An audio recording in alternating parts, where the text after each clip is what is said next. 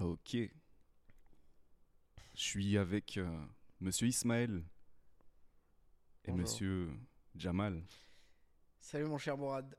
Comment ça va les gars? Ça va. Ah, on est bien, moi je trouve. hein. On est, détendu. plutôt sympa, on est bien. ça va. hein. Petite installation sympa, dans un endroit sympa, avec des gens sympas, que demande le peuple? Super. On a pris le temps, mais finalement on est OP, c'est installé.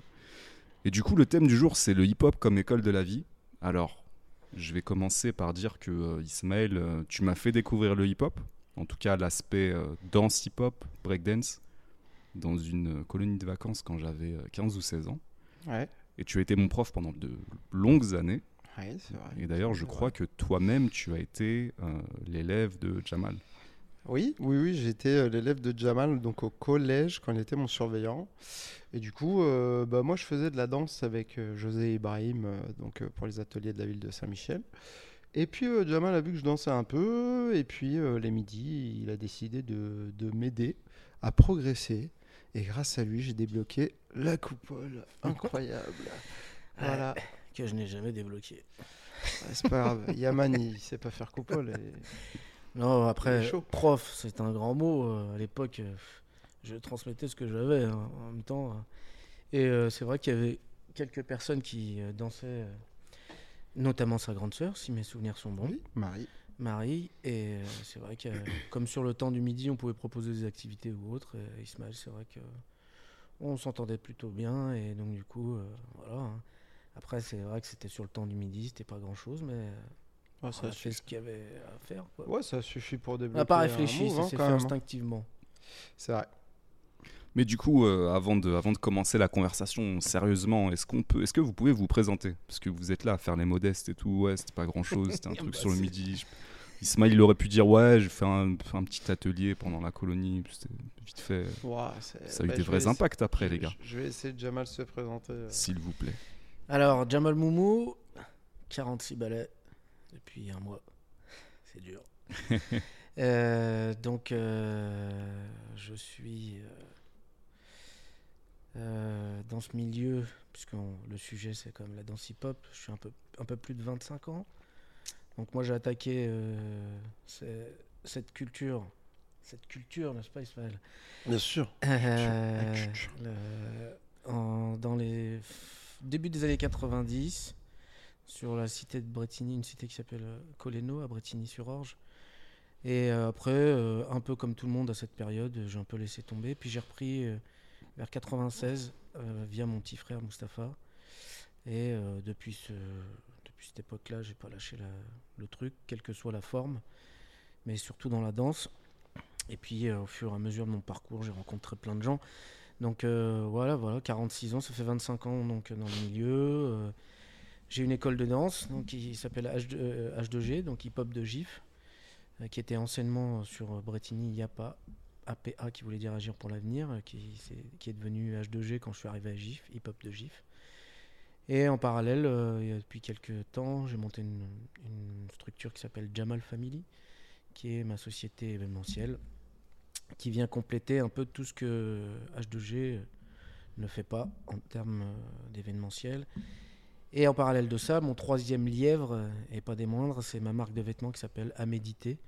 Alors, qui est une marque de vêtements, oui, mais qui est surtout un état d'esprit, un fond euh, et des choses que je défends. Et à méditer, bah, j'en parlerai peut-être un peu tout à l'heure euh, dans le cours de la discussion. Voilà. Rapidement, je vais pas dire que je suis né au Maroc, derrière la porte, dans la cuisine. ça se voit.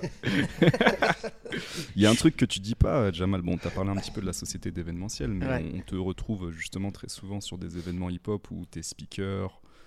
euh, Peut-être que tu organises certains événements. Alors c'est vrai. Alors moi j'ai ma petite chance. J'ai eu la chance d'avoir, euh, par exemple sur les événements, d'avoir occupé pratiquement tous les postes. Ça c'est une grande chance que j'ai. Bon, j'ai pas été photographe ni vidéaste, mais euh, j'ai pu être jury, j'ai pu être euh, speaker, j'ai pu être danseur, j'ai pu être public. Quelle chance. Euh, DJ et organisateur. Et d'avoir occupé un peu tous ces postes-là, ça m'a permis quand même d'avoir la partie de me dire, bah tiens, il y a ça qui est insupportable pour un tel, un tel, un tel. Donc quand j'organise, du coup, je, je fais, j'essaie de satisfaire tout le monde au maximum, dans la mesure du possible. Et c'est vrai que j'organise donc des événements euh, j'organisais un battle qui s'appelait Who You Want. J'ai organisé les qualifs euh, Floor Wars, un concours chorégraphique. euh, voilà, et puis après, j'ai d'autres structures à organiser où on m'appelle pour participer à plein de choses. Enfin, on essaie de, de faire avancer les choses euh, comme on peut avec des valeurs. Voilà un très long CV. Jamalmoumou.fr, pour ceux qui veulent en savoir plus. Yes, pour savoir la suite, il n'y a pas tout. Et du coup, Ismaël, est-ce que tu peux te présenter? Euh, bah ouais, je peux, ouais, on peut. On est là pour ça. Alors, je, je suis pas très à l'aise avec les présentations. Moi, j'ai vraiment beaucoup de mal à, à parler de ce que je fais, mais si je fais énormément de choses quand je- j'y pense, mais j'ai toujours du mal à, à en parler. Je sais pas, je sais pas faire. Donc, euh, faut... il y a encore de l'apprentissage à ce niveau-là. Euh, moi, je danse depuis euh, 2001. J'ai commencé avec euh, donc José Ibrahim euh, d'état d'âme et coréam. Euh, j'ai dansé tous les styles, toujours. Je me suis orienté vers le break, puis vers le top rock. Euh, à la base, je voulais danser euh, beaucoup plus tôt. hein. Moi, j'ai demandé à ma mère, j'avais 7-8 ans, euh, de commencer à faire du breakdance. euh, et euh, chose à quoi elle a répondu que c'était pour les racailles. Donc, euh, donc j'ai pas pu en faire à cette époque-là. Mais c'était parce qu'à l'époque, il y avait des gangs et qu'il y avait la, euh, l'amalgame euh, médiatique entre les bandes de danseurs et les bandes de, d'antifa, anti-skin, etc., qui sont devenues ensuite des, des- des bandes qui s'affrontaient entre eux. Bref, donc moi je, danse depuis 2001, j'ai fait tous les styles, voilà. Euh, je suis prof de danse euh, d'abord à Ethnic City, donc à Saint-Michel dans ma ville, puis ensuite à Libre Style. Et je travaille aussi avec euh, La Villette, le théâtre de l'Agora, voilà. Je suis chorégraphe une fois par an au moins. en tout cas, depuis 3-4 ans, là, ça fait une fois par an que je fais un spectacle. Euh, mais je considère pas que ce soit mon métier à part entière, puisque je fais pas ça tout le temps. Donc j'aurais pas la prétention de dire que je suis chorégraphe euh, à temps plein, mais en tout cas c'est quelque chose qui me tient à cœur. Quand j'ai un message à, donner, je, le mets en scène. Je suis organisateur de battle aussi, euh, avec Libre Style, donc l'original Style Battle qu'on fait depuis 2011. Et puis, euh, et puis, euh, et puis, euh, et puis, je, pense qu'il y a d'autres choses, mais je sais pas. Donc, oui, je suis éducateur spécialisé aussi, non diplômé, hein, n'en déplaise à certains, mais en tout cas, je suis dans le social depuis euh, 2010. Voilà, et là, je travaille avec les enfants sourds et troubles sévères du langage. Et j'ai toujours eu une double casquette, un côté dans l'artistique et un côté dans, dans le réel, parce que j'ai besoin, j'ai besoin de ça, ça se nourrit. Voilà. Un deuxième super long CV. Je sais pas. Merci les gars. Euh, du coup, pour revenir un petit peu en arrière, euh, pour vous, c'est quoi le hip-hop? Pour les personnes qui auraient du mal à mettre des mots euh, sur cette culture ou, ou à comprendre tout ce que ça regroupe, comment est-ce que vous définiriez ça? Bah, tu l'as dit, hein, culture. La culture. Culture. Euh, c'est une bah, culture, comme tout le monde sait, 60 ouais, 70, Bronx, euh, New York, blablabla. Enfin bref, pour tous ceux qui n'ont pas appris leur leçon, Wikipédia. Et euh, pour moi, je l'ai, euh, pour ma part, hein, j'ai rejoint cette culture-là parce que c'est celle qui me correspondait. Je sais même pas si je l'ai choisi parce que j'habitais dans un quartier et c'est ce qui était commun à tout le monde, Mm. écouter du rap, euh, etc. Donc, euh, mais je m'y suis retrouvé au fur et à mesure du temps parce que je me suis dit, euh, elle accepte tout le monde. T'es pauvre, t'es riche, t'es grand, t'es maigre, t'es gros. Il y a pas de souci, tout le Mm. monde peut rentrer. T'as pas besoin de thunes, c'est pas du golf. Euh, tu peux danser, cassette, euh, enfin bref. euh, donc on s'entraînait avec rien. Parce que bon, je l'ai pas dit tout à l'heure, mais moi aussi effectivement je suis danseur. Et donc, et en particulier en break. Après, comme Ismaël, j'ai touché aussi à tout, lock, pop, house, hype. Et, euh, mais ma spécialité reste quand même le- breakdance, c'est là où j'ai le plus, de plus de facilité à m'exprimer et à chorégraphier notamment. Mais pour revenir sur le sujet, euh, ouais, une culture qui englobe plein de choses et qui est inspirée de tout, en fait, j'ai presque envie de dire, inspirée de beaucoup de choses euh, qui sont longues à énumérer, mais qu'on pourrait prendre le temps de faire, mais on n'aura pas le temps. Et donc, du coup, euh, c'est ce que je trouvais intéressant. C'est qu'il n'y a pas de limite, il n'y a pas de frontières, ça accepte tout le monde. Et voilà. Ce serait appelé euh, Tartampion, c'était pareil en fait. Ils ont mis hip-hop, je sais même pas. Il y a plusieurs définitions et chacun le vit comme il a envie. Euh, je suis pas un dictionnaire. Et je dirais juste que moi, ça me correspond. C'est un outil que j'utilise et qui me permet euh, notamment de faire du social, comme euh, Ismaël aussi l'utilise dans ses ateliers ou autres. Et moi, c'est ce qui me permet de fédérer, euh, écouter, galérer avec les autres, avancer, comprendre. euh, voilà. Donc euh, c'est un outil que j'utilise. C'est pas un outil que j'idolâtre. Euh, c'est un outil qui me permet vraiment de réaliser plein de choses et de permettre, qui permet, euh, comme diraient certains politiciens, le vivre ensemble, et etc., etc. Enfin voilà, c'est vraiment la culture hip-hop qui regroupe la danse, la musique, enfin plein de choses, plein de d'arts qui viennent en fait euh, bah, relier les gens euh, sous euh, le, le même titre entre guillemets. Voilà moi comment je vois la culture hip-hop et qui est euh, pas figée dans le temps, Hmm. puisque c'est le sujet qu'on avait un peu tout à l'heure, Yes. qui progresse, qui évolue. Euh, N'en déplaise certains, Ouais. euh, nous sommes en 2022, on ne peut pas attendre de, de cette culture d'être resté en 1980. Sinon, euh, jetez vos téléphones portables, euh, parce que nous sommes en 2022, il n'y en avait pas en 80. Faites des signaux de fumée. Bah, voilà. Sinon, déjà, la, la hype euh, t'oublie, euh, le hip-hop voilà. de maintenant t'oublie. Exactement. Donc pour moi, c'est voilà. Je tiens à préciser ce petit détail. Elle évolue et à nous aussi de l'utiliser, utiliser cet outil comme on a pu utiliser plein d'autres outils dans plein de domaines différents pour évoluer et en tirer le meilleur.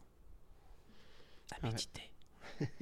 La punchline. Là où moi je rejoins euh, Jamal, c'est ce qui est important, c'est euh, cette tolérance qu'il y a dans le hip-hop avec les corps qu'on rencontre pas dans les autres danses. Et moi qui ai travaillé avec des contemporains et des classistes, des classiques, pardon, euh, bah, souvent ce qui revenait c'était euh, ouais euh, putain on se sent libre chez vous, euh, voilà vous avez cette euh, cette façon d'accepter tout le monde. Euh, ouais en fait nous on regarde pas le physique, on regarde pas le handicap. D'ailleurs on a beaucoup de personnes en situation de handicap dans le hip-hop et euh, on les considère pas comme des gens euh, qui ont un handicap, on les considère comme des danseurs à part entière.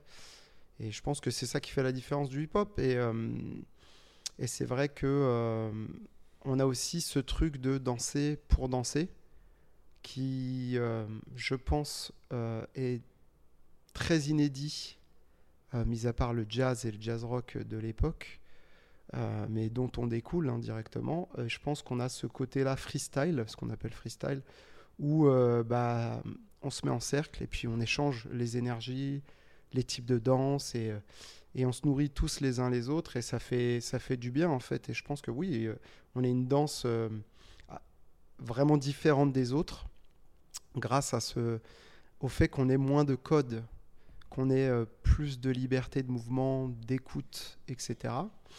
Et euh, ce qui est dommage, euh, c'est que justement on tend à fermer ce, milieu parce qu'on parce que c'est basé sur la peur, la peur de la peur de certains de disparaître. Très clairement, on va on va partir de cette peur-là qui est profonde chez tous les êtres humains.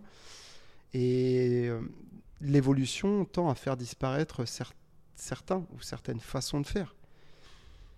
Et je pense que oui, ça fait peur. Euh, Donc du coup, on, on verrouille, on essaye de plus codifier, de, de, de- d'être dans l'intolérance, de valider des choses, de pas valider certaines autres. Alors à chaque fois, moi, ce que j'aime à dire, c'est heureusement qu'ils n'ont pas été comme ça quand ils ont créé euh, leur Mm. mouvement, Yes. parce que sinon, en fait, on serait encore en train de faire des six steps et il y aurait rien dans le break, en Mm. fait. Mm. Et encore, peut-être euh, il y avait des gens comme ça déjà à l'époque. Parce qu'on n'est pas au courant. hein. Peut-être Ouais, qu'il y mais- avait des gens comme ça, mais on l'a pas vu. Ben, On l'a vu évoluer et nous, on voit aujourd'hui, on est à l'intérieur, on est impliqué. Donc, moi, je pense que on voit, ce qu'on dit là, là, c'est que c'est ce qu'on voit.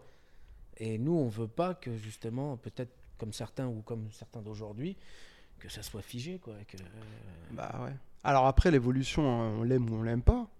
Mais rien, t'es- jamais obligé de suivre l'évolution. Tu peux, par exemple, euh, on va prendre un exemple concret. Là, les JO, euh, blabla, machin. Moi, je suis pas pour, mais ça veut pas dire que je vais empêcher les gens de faire des JO, de participer aux JO, etc. Euh, c'est une évolution du hip-hop euh, qui a désormais moi, elle me plaît pas, mais ça veut pas dire qu'il n'y a pas un autre hip-hop qui est disponible à plus à mon goût. Qu'est-ce ce qui que- te plaît pas dans. euh, c'est le fait que le, le breakdance, le b-boying soit maintenant discipline euh, olympique? Bah, c'est une fédération, et qui dit fédération dit euh, État. Et qui dit État euh, dit euh, euh, pas hip-hop. en fait, Mhm. tout simplement, Mhm. parce que Mhm. l'État, c'est pas hip-hop. L'État, c'est. c'est euh, le hip-hop, c'est anti-système de base. C'est euh, justement euh, t'ouvrir, ouvrir les portes à ceux que le système n'accepte pas. Donc, si tu viens faire une fédération qui est validée par l'État, qui est validée par machin, et qui est subventionnée par l'État, bah, tu commences à rentrer dans un jeu où tu vas devoir obéir à l'État et donc tu n'es plus hip-hop. Mais c'est pas grave, puisque ça va aussi donner du travail à certains euh, qui vont avoir leur cours de breakdance rempli et qui n'ont pas d'élèves qui ont JO pour autant, mais qui Mm. pourront en tout cas transmettre leur valeur hip-hop et peut-être que, que voilà, ça fait de la visibilité. Moi, euh, je suis pas pour. Voilà. Euh, Il y a un truc intéressant que, que vous avez, euh, dont vous avez parlé, c'est euh, c'est cette idée d'ouverture.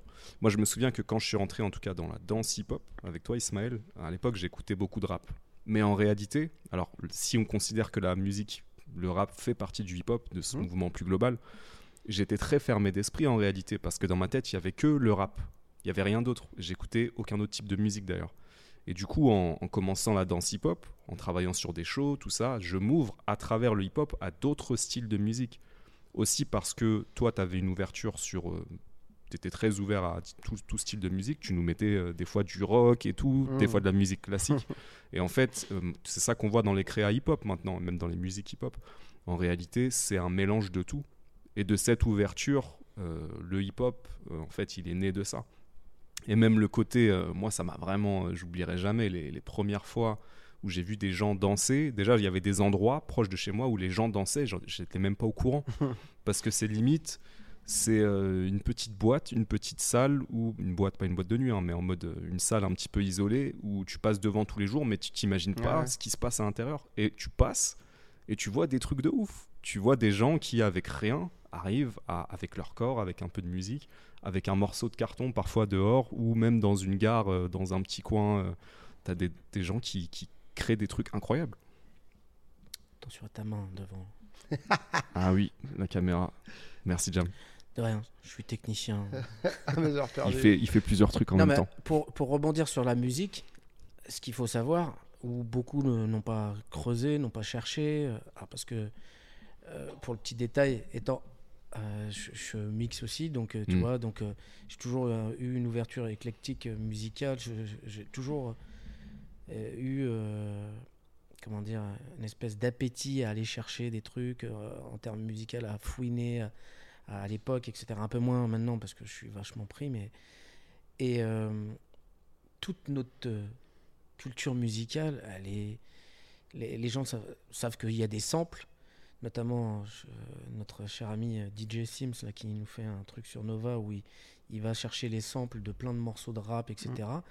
Bah, quand on écoute les originaux, on a tout de suite compris que c'était ça venait de tous les horizons. quoi Exactement. autant euh, des trucs de rock, autant des trucs de, de, de- comment s'appelle, de jazz, de, Classique. de, de- de- ouais, pop, plein, plein, plein, plein de. Ouais. Et en fait, tous ces producteurs, ces, ces gens qui créent de la musique euh, hip-hop, etc. Ils ont été, ils sont pas été s'inspirer euh, de trucs euh, bah, ou de, ils sont, ils- forcément, ils partent d'un truc. Donc, ils ont été chercher sur des musiques euh, avant la leur, c'est-à-dire avant ce fameux rap, etc. Donc ils ont été chercher loin derrière. Et loin derrière, euh, il n'y avait pas de rap. Hmm. Donc fallait forcément que tu écoutes autre chose. Et... Exactement. Donc ils sont, pour moi en tout cas, de ce que je comprends et de ce que j'ai pu voir, machin. Donc comme je le dis, hein, je le redis encore une fois dans, dans cet entretien-là, euh, j'ai ma vision. C'est moi qui parle, donc euh, c'est- un pléonasme. Ouais, ouais. Donc euh, je, je- c'est moi qui, je parle en mon nom. Donc c'est comment je l'ai vécu, comment j'ai vu, ce que j'ai fait. C'est pas la vérité.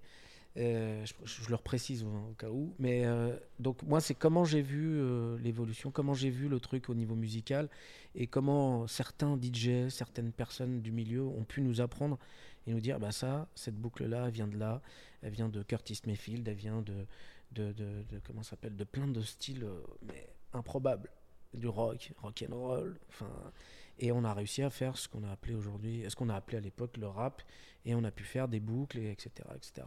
Ouais, d'ailleurs, euh, Jamal le dit très bien. Heureusement que ses producteurs euh, étaient éclectiques parce que si, pareil, on avait cet esprit-là d'être fermé sur soi, on n'aurait jamais eu les morceaux qu'on a aujourd'hui. Mm. Euh, les producteurs seraient pas aussi euh, incroyables. Euh, voilà, on a du Timbaland qui, qui est pour moi est, est fou. Les clips aussi, non, les nerds avec Pharrell Williams, etc. Ça, c'est des mecs qui étaient déjà très loin et qui avaient une ouverture d'esprit qui était ouf. Donc, Dr. Dre, pareil. Et, heureusement qu'ils étaient là et qu'ils n'ont pas écouté ce qu'on leur a dit à l'époque, c'est-à-dire les mêmes types de personnes qui viennent te dire aujourd'hui ce que tu fais c'est pas du break ou ce que tu écoutes c'est pas de la bonne musique. Heureusement qu'eux ils n'ont pas cautionné ça et ont fait leur truc parce que c'est ce qui a fait évoluer euh, le hip-hop euh, en bien ou en mal aussi, mais euh, beaucoup de bien aussi parce que ça permet de nouvelles énergies et de nouvelles choses d'être créées. C'est un art vivant, ce serait un art mort, on serait comme la danse classique. Mm. C'est-à-dire pas d'évolution possible. Et encore, je dis ça, maintenant, euh, les ballets classiques s'autorisent des choses, mais pendant longtemps, c'était verrouillé et il n'y a pas eu d'évolution parce que le classique, tu danses sur la musique classique. Et la musique classique, aujourd'hui, bah, à part des reprises, très peu de personnes créent de la musique classique euh, et c'est pas médiatisé. Donc, il n'y a pas une culture a pas de culture de, de- du, du classique qui est vivante. Donc c'est une culture entre guillemets morte. Et le hip-hop, ça doit pas être une culture morte. Il faut que ça évolue encore. On est trop jeune pour s'arrêter et dire c'est bon, on a fait le tour. Donc, euh, donc merci à eux de- d'avoir l'ouverture d'esprit et d'avoir euh, le courage de dire euh, aux gens bah ouais, ouais t'as ton avis, mais genre, en fait je m'en bats les couilles. En fait, c'est voilà. un art, hein. les mecs ils font ce qu'ils veulent. T'adhères ou t'adhères pas, c'est subjectif, tu kiffes, tu kiffes pas. Bah ouais. Et puis pour rebondir sur ce que dis- tu disais, quand Ismaël il vous a ouvert un machin, ça aussi c'est hyper important dans le sens où euh, on a un rôle en tant qu'éducateur ou tout ce que tu veux, enfin des gens qui transmettent. On a un rôle, c'est de ne pas, euh, encore une fois, figer les gens vers une direction et plutôt les ouvrir. Et donc du coup te- de donner euh, l'autorisation entre guillemets ou de de t'ouvrir l'esprit, te dire attention, euh, le hip-hop c'est pas que sur ça, mais tu peux aller vers ça, vers ça, Mhm. tu peux danser là-dessus. euh, un danseur c'est c'est un danseur en fait. Danse, la danse large. Euh, même si on dit ouais je, je fais de la danse hip-hop, il y en a qui disent ouais je suis danseur hip-hop, mais moi perso, et je pense que Ismaël me rejoindra, moi je suis danseur point. Hmm. C'est-à-dire que oui, je maîtrise pas le rail, mais euh, si on me met un morceau de, de, danse, de musique orientale, bah, je, je, je ferai en sorte à ce que ma, ma danse s'adapte à cette musique, Exactement. ou pas d'ailleurs. Yes. Qu'elle s'adapte pas, je m'en fous, il y aura la musique. Et tu vois, voilà. Et pour rebondir, c'est exactement ça en fait. Le- la force du hip-hop, c'est que euh, en fait, on est, on est ouvert, on est ouvert dans, les, dans le mouvement. Et, euh, et du coup, on est capable de s'adapter sur tout type de son, même si c'est pas des sons hip-hop. Et on est en train de perdre ça, encore une fois, avec des gens qui s'efforcent de fermer les portes. Euh, et je trouve ça dommage. Mm. Tout en disant que oui, les bases, c'est important, etc. Il n'y a pas de problème, on est tous d'accord avec ça. Les bases, c'est fait pour te, donner- te donner de la précision, une ligne directrice. Et après, il faut développer. Il y a plein d'exemples de danseurs qui sont partis des bases et qui maintenant sont internationalement connus parce qu'ils en sont sortis et que grâce à ces bases qui ont clarifié leur danse, ont réussi à créer un nouveau style, nouvelle façon de se mouvoir. Je prends comme exemple Yaman. Je peux prendre aussi euh, Tias dans le top rock, euh, Capella. Euh, voilà, il y en a plein qui sont partis d'une base qu'ils aimaient. Voilà, le break, le, le, le top rock, le jazz rock, le lock, la house, et qui en ont fait autre chose. Pour moi, c'est comme la cuisine. hein. Ouais. Ouais, belle comparaison. J'ai beau, euh, j'ai beau y être né. C'est, pour moi, c'est une cuisine en fait. Au départ, euh, la pizza, c'était du pain, de la pâte, quoi, de la sauce tomate. Je sais même pas s'il y a eu du fromage. Aujourd'hui, euh, t'as de l'ananas. hein. Ah, là, on allait trop loin, les gars. La fameuse pizza à l'ananas. tu, tu comprends ce que je existe veux depuis dire Ouais. Non, mais t'as as des bases crème fraîche, t'as des bases. Voilà, je veux pas aller euh, dans, dans, dans, le- dans le détail sur Mm. tout ça, mais voilà, pour moi, c'est une, c'est une cuisine. Au départ, tu commences par là. euh, Il y en a, ils testent, ils mettent du sucré, ils mélangent du salé. Mhm. voilà, bah, pour moi, je, je le vois comme ça. C'est-à-dire que Mm. on est parti d'un truc qui était un plat de pauvre et on en a fait euh, des plats qui sont dans des, dans des hôtels de luxe. Après, euh, voilà, c'est comment tu t'en sers, que- qu'est-ce que ça sert, à qui ça sert, comment, comment tu le fais. euh, voilà, après, euh, il faut toujours être, euh, faut accueillir Hmm. Ouais, et pas euh, resserrer Ouais. qui, pour moi, quand les gens resserrent comme ça, c'est que, comme il, dit, il l'a dit tout à l'heure, très, très, un mot qui est très juste pour moi, c'est la peur. Quand on a peur, on referme. Exactement. Bah, c'est la base du, du racisme hein, et, Et, de la donc, euh, hein. c'est cette peur, l'inconnu, etc., les visions, les, les, les interprétations, les projections qu'on a de certaines choses qui font qu'on dit que non, il faut pas, que, ah, parce qu'en fait, on- ça nous fait sortir peut-être de notre zone de confort, on sait pas vers quoi on va, donc on est un peu. euh, voilà. Puis on a peur de pas exister aussi face à des gens qui ont une créativité incroyable. Et on Euh, pourrait. Il faut, faut accepter aussi qu'il y ait des gens qui soient euh, plus créatifs que toi et qui, euh, avec un six step, vont te faire un nouveau step. Euh, Hmm. Je pense à Jay. Heureusement que Wow. Jay il sort des bases. Parce que c'est grâce à lui si les footwork ça évolue aujourd'hui en Europe. Quoi. Incroyable. Euh, C'est Incroyable, même, même dans le Je- monde. hein. Bah oui, bah oui, ça touche le monde, mais moi je parle de l'Europe parce que déjà au niveau européen, il est, Ah, il est- il est voilà. Mais je parlerai aussi de Link, hein. Link qui est très contemporain dans sa façon de breaker, qui break pieds nus. Mais moi, euh, je demande à voir euh, les mecs qui pètent leur bouche là, à droite à gauche en critiquant et en disant que c'est pas du break, de venir le prendre en battle break, on va rigoler. hein. Hmm. Parce que Link, il est très chaud. hein. Mm. Link, il sait faire vrille, il sait faire des couronnes, etc. Sauf qu'il les amène différemment. Mm. Il n'a pas envie de s'embêter à faire un footwork classique et euh, t'emmener euh, le traditionnel power move ou le freeze derrière. Lui, il va partir sur des formes différentes et il va t'amener du break. Et je, pourrais me- et je me permets même de dire, je sais même pas si c'est s'embêter, c'est que moi je pense que chacun kiffe comme il a envie. Oui, en fait. voilà, mais c'est Mm. ça. C'est que il y, en a plein qui sont dans ce cas-là, comme il dit Ismaël, que plein de danseurs qui pourraient faire des choses d'une certaine manière, euh, j'ai envie de dire presque académique, c'est-à-dire euh, Oui, voilà. basique, mais en fait leur corps il a pas envie. Bah ouais. C'est- Tu vois, c'est quand t'as pas envie et que ton corps il préfère le faire en étant tordu. Pourquoi je vais lui affliger quelque chose, à- Bah, déjà à mon corps et à mon exactement. cerveau, quelque chose que je kiffe pas, pour pouvoir faire plaisir aux autres. Alors que la première personne à qui je dois faire plaisir, c'est moi-même. Hmm. Puisque c'est une Donc- expression. Donc exactement. euh, moi, pour que être accepté des autres, il faut que je fasse quelque chose qui est euh, basique pour les autres.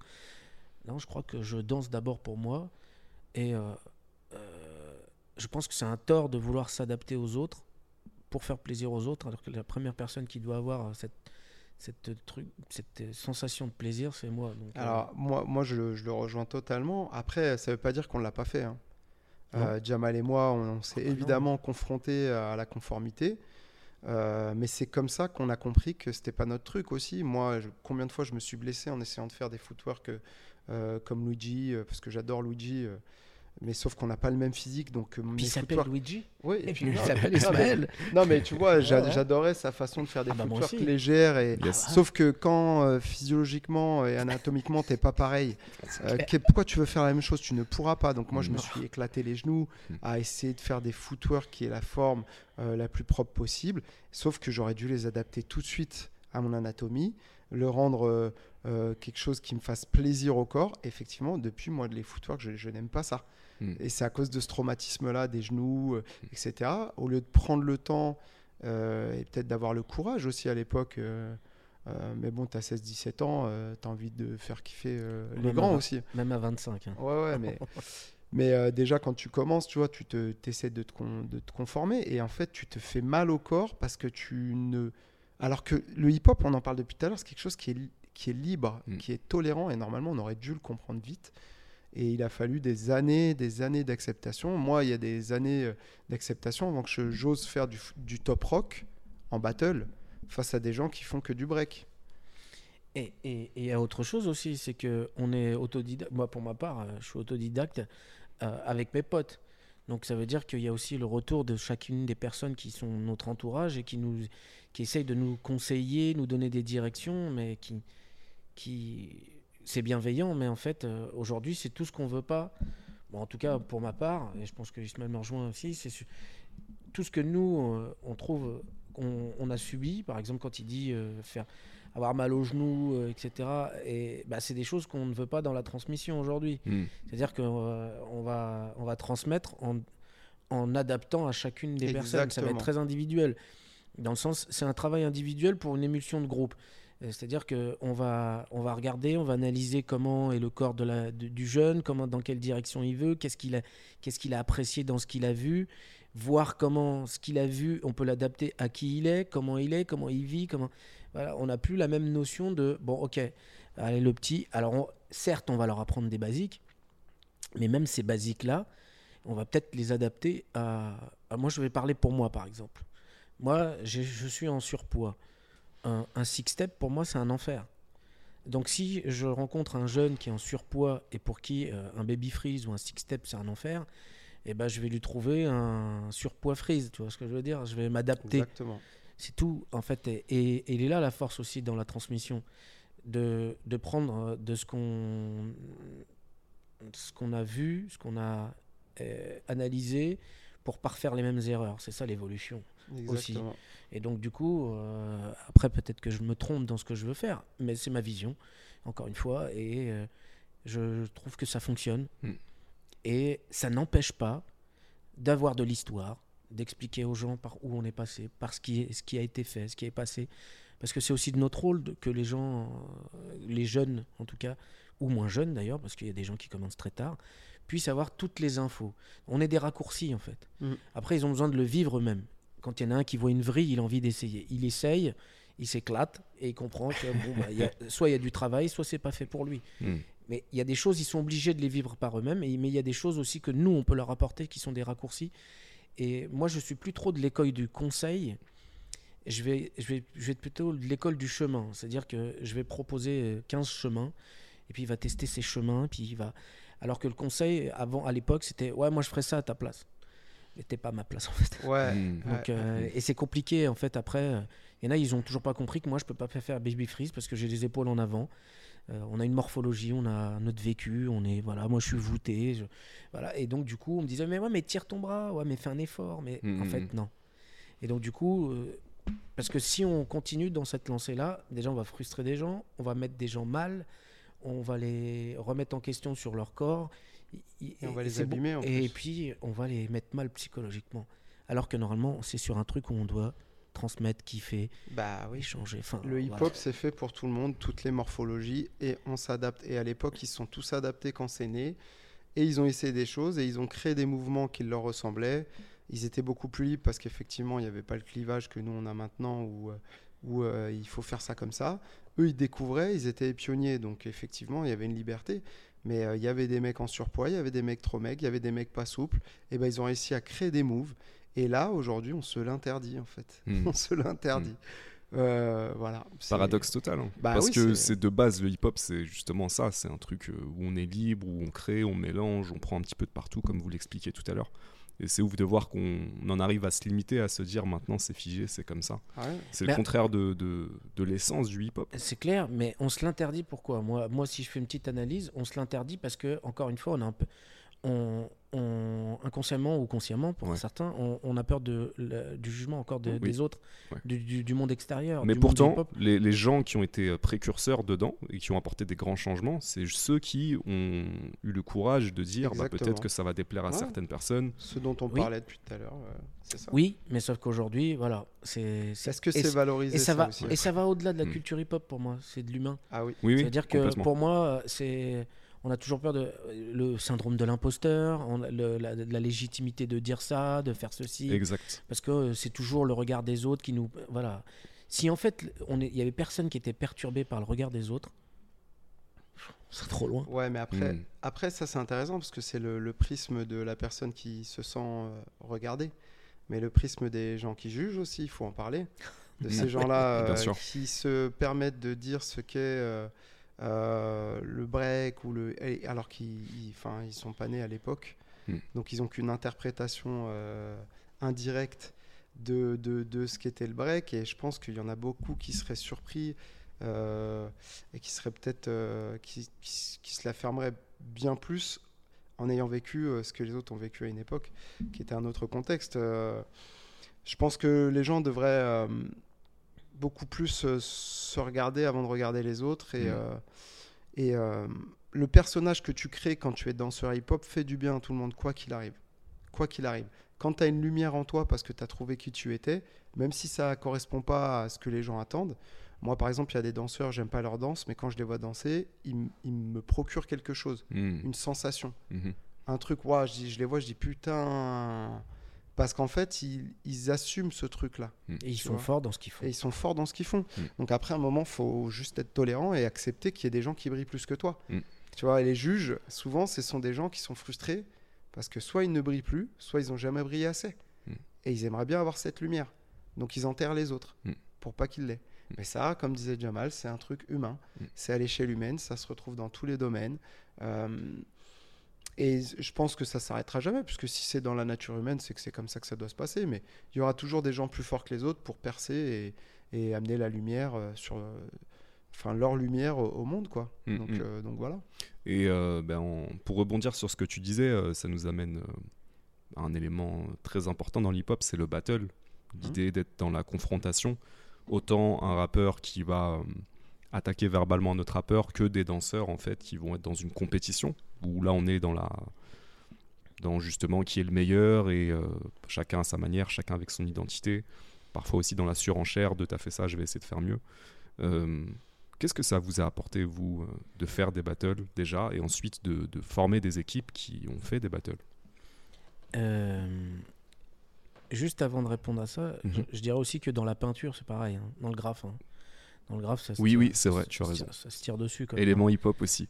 Dans le DJing aussi, sur la musique, le meilleur Ouais. morceau, enfin, Ouais. sous des formes différentes, mais euh, ça existe aussi. C'est un élément. euh, Comme dans plein de Dans boulot, la comme peinture, plein, euh, dans encore- plein de trucs encore. Dans, dans- la, dans la peinture, je trouve que c'est encore plus hardcore parce Ah bah que oui, euh, ça se là, tape c'est dessus. vraiment ça se tape dessus pour de vrai. Et la compétition, elle est, euh, Et puis ça se elle est pas grave dessus réglement- même. elle est pas réglementée. Non. Mm. Elle n'est pas Mm. encadrée par des gens qui vont dire ouais c'est bon ça s'arrête là c'est fini. mm. Ouais, la peinture, c'est l'autre- encore un autre L'autre, il a peint, il a peint, il a, il a peintu, Il a pendé. il a peint, et l'autre, il vient peindre par-dessus le lendemain, puis t'en as un autre qui revient par-dessus. Ouais, ça, c'est, c'est très violent en graffiti. Ouais, hein. tu m'étonnes. Et euh, donc moi, le battle, donc moi, ma- la première fois que j'ai fait un battle, c'était en 2007. Donc euh, c'est presque hier. hein. Et euh, c'était à Ça Los Angeles. au- 15 petites années quand même. Ouais, mais c'est hier hein, pour un gars qui est depuis. euh, Arrête. Non, j'ai commencé Ouais, tard. T'es hein. vieux, hein. Ouais, 2007. Euh, ouais, je suis vieux. Ouais, c'est comme ça, qu'est-ce que tu veux. Bientôt un demi-siècle, si on y arrive. Inch'Allah. C'est ce que j'allais dire. Euh, le battle, ouais, ma première expérience à Los Angeles à Freestyle Session en plus. Et euh, où je me fais découper en rondelles par euh, Freak Show. Et euh, pouvez trouver le battle sur YouTube. Ah, moi, je veux le voir. D'ailleurs, au passage, tous les noms de danseurs, de figures, tout ça que vous allez entendre aujourd'hui, si vous connaissez pas trop le hip-hop, euh, faites une petite recherche sur internet et vous allez trouver des trucs Oui, il y a euh, très sympas à voir. Oui, Aujourd'hui, il y a tout. Il y a tout, mais c'est pas la battle. hein. Le Et, battle, euh, le et, battle. euh, ce que je voulais dire, en- en- moi, le battle, moi, je l'ai connu déjà à- un petit peu avant, quand on faisait les défis, où il fallait juste rentrer dans le cercle. Là, déjà, c'était un battle. Déjà, avec moi-même, Mmh, pour ouf. C'était déjà compliqué. Et euh, aujourd'hui, quand j'enseigne, moi, je donne plus trop de cours, mais euh, quand je donnais encore quelques cours ou quand je fais quelques stages, moi, j'apprends aux gens juste déjà à, danser avec la technique qu'ils ont. euh, Et pour moi, c'est déjà un premier battle. Et le battle en lui-même, c'est vraiment sortir de sa zone de confort, affronter l'autre, écouter la musique, plein de paramètres qui viennent tous d'un coup et qu'il faut gérer pour gérer son angoisse, son stress, sa pression et euh, bah, ce que tu dois faire en danse pour dire à l'autre bah, t'es meilleur quoi. C'est euh, testostérone, je suis meilleur que toi, euh, regarde je suis un bonhomme, enfin bref tous les trucs. euh, comme quand tu es en voiture et que tu y a un mec qui, qui te double et tu te dis eh, non, non. et tu remets un coup de première et Yes. tu le doubles pareil. Mais- mais c'est la même chose, c'est un battle. Testostérone, mais il y a aussi beaucoup de femmes qui Oui, font des oui, battles. mais quand- ouais, mais Même, en- même énergie. euh. c'est ça. c'est- Je te dis ça parce que voilà, je suis un mec. Mais les femmes sont aussi en compétition. Ah euh, ouais. C'est une autre compétition, mais très Mhm. jeunes en âge, elles sont en compétition, euh, même avant nous. hein. Et donc du coup, oui, avec d'autres choses. ouais. Voilà, exactement. Ouais. C'est ça dont je parle. Ouais, c'est vrai. Et, mais euh, pour dire que euh, ça, pour moi, ça a vraiment été un truc où si tu vas, Coubertin, tout ça, ouais, euh, c'est cool, j'ai participé. euh, non, Hmm. t'y vas, c'est pour euh, tout déchirer, Mm. ou t'y vas pas. Moi, ça, c'est ma vision. C'est-à-dire que si je vais à un battle, c'est pas juste pour dire ah l'important c'est de participer. Je perds, j'apprends, je gagne, j'apprends. Euh, quoi que je fasse, j'apprends. Et euh, voilà, pour moi, c'est vraiment ça la vision du battle.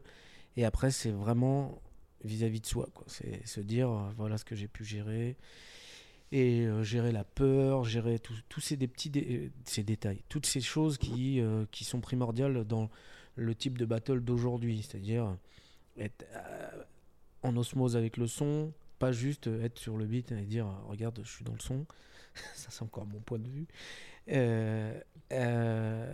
être avec le public, affronter l'autre en face, s'affronter soi-même, ne pas, ne pas tomber, faire ses signatures, ses moves, ou des basiques, ou machin. Même avec des basiques, tu peux fumer des gens. La présence, Mm. l'aura que tu dégages, tous ces Mm, petits des mm. trucs qui sont cumulés, qui te font un espèce de bœuf bourguignon avec une sauce. que- Ah les gens, ils partent, tu vois, ils Mhm. mettent 4 étoiles sur euh, Booking, tu vois. Un vrai, tu vois, une- un truc où euh, Red Bull BC One, le dernier, t'as Flea Rock, tout le monde dit ouais, il était là avec sa mitraillette. Et ben pour moi, sa présence, même si s'il n'y a pas des techniques où je fais des, vrilles avec un pouce, etc. Bah, en attendant, c'est sa vidéo qui a été le plus vue parce que le mec, il a fumé, euh, il a tué le truc, tu vois. Peut-être pas vis-à-vis de certains euh, le battle, parce que chacun a son point de vue en termes de jugement. Ah oui, il a pas de technique, ah oui, il a de la technique, ah ouais, mais il a du flow, ah ouais, mais son flow, on s'en fout, c'est pas ce qui compte. Peu importe. Le mec, il a été présent, il a fumé. Et quoi. ça revient à la lumière dont je parlais tout à C'est- l'heure. c'est- c'est- tu vois, cette, cette, ce Il a allumé la lumière. paix à son âme, Tonio, cette présence-là, Hmm. c'était Hmm. incroyable. Ouais. Et pourtant, il y a des gens techniquement, ils, étaient- ils sont largement au-dessus. Mais il avait une. une- Voilà, c'est ça. quoi. Il dégageait une lumière. Ouais. Ouais, ouais, Et ça, clair. tu sais quoi, c'est même pas tes yeux qui parlent, c'est ça. Hmm. Tu vois, c'est ta, tu vois, ta chair de poule. Exactement. Et en plus de ça, quand la musique, le machin, tout est lié. t'as Tout un- s'aligne. tout- Ah ouais, c'est chaud. Ouais. T'as même pas besoin de parler. Alors pour moi, le... pour répondre à la question du coup, euh, moi le battle, euh, en vrai, mon premier battle, bah déjà c'était comme Jam, hein, je le rejoins, c'est rentrer dans un cercle. Pendant au début, moi quand je prenais les cours, euh, c'était très dur de rentrer dans un cercle. Moi j'étais très timide, euh, voilà, c'était compliqué. Donc le hip-hop, ça m'a permis aussi d'enlever cette timidité, parce que les gens qui me connaissent oui. maintenant, ils diraient quoi, t'es timide. Moi, je, je baissais la tête pour demander une baguette de pain et je répétais la phrase 15 000 fois dans ma tête avant de parler à la dame parce que j'avais peur de me tromper. Voilà, c'était ce genre de timidité avant de faire du hip-hop, donc ça a bien, ça a bien aidé. Donc, le premier battle, c'était le cercle, hein, pareil que Jamal, mais je pense que pareil que plein de danseurs qui, qui ont ce, cette premi- ce premier step à passer. Et puis après, j'ai Encore fait... plus devant les siens. Ah, je sais Très pas, moi j'étais perdu dans ma vie. Moi, je, je te jure, je regardais même plus les têtes des gens, je sais plus où j'étais. Je peux même pas te dire si c'était les miens ou pas les miens. J'étais là, putain, faut que je rentre, faut que je fasse un truc. Je, je- je suis un caca. Et, euh, et, euh, et puis au final, je fais euh, un battle. Alors, je m'étais fait une entorse à la cheville au foot. Et donc, j'avais mes béquilles. Et écoute la phase. Je viens à un battle de. Il y avait deux potes à moi. euh, donc les petits frères de Bi, Michel et Mon, Mhm. euh, que je que j'embrasse fort d'ailleurs, une grosse dédicace s'ils nous regardent, euh, qui faisait un battle et il y avait un troisième, sauf que le troisième n'est pas venu. Et moi j'étais venu avec Flux et, euh, son grand frère. Et j'étais en béquille et, et là il y a Mon qui vient me voir il me dit ouais Isma on est en galère euh, pour le battle all style là Euh, donc c'était all style mais il y avait plus de breakers hein, parce qu'à l'époque il y avait beaucoup de breakers qui faisaient qui faisaient les battles ouais euh, comment on fait vas-y faut que tu viennes faire avec nous je dis mais gars je suis en béquille Et il me dit non, non, mais vas-y, s'il te plaît, tu fais un petit passage vite fait et tout. Je dis bon, vas-y, tu sais quoi, ok. Et donc, ce premier battle, je me rappelle, j'avais 17, 18, euh, ouais, je devais avoir 18, 19, même 18. Euh, je fais ce battle. Et, euh, et donc, euh, bah, je sens pas ma cheville pendant le battle, donc c'est très bien. On gagne. Donc, je suis dans Asia Crew. Voilà. euh. ouais, ouais, moi, je suis tolérant, je suis ouvert et tout. On est hip-hop. On est hip-hop. Et euh, donc, euh, ouais, ouais, on est Asia Crew. Oui, oui, oui, Asia Crew, pas de problème. Et donc, on tombe contre Zouzou et tout. Et euh, c'est c'est un battle qui est passé sur Skyblog. En plus, il l'avait filmé et tout.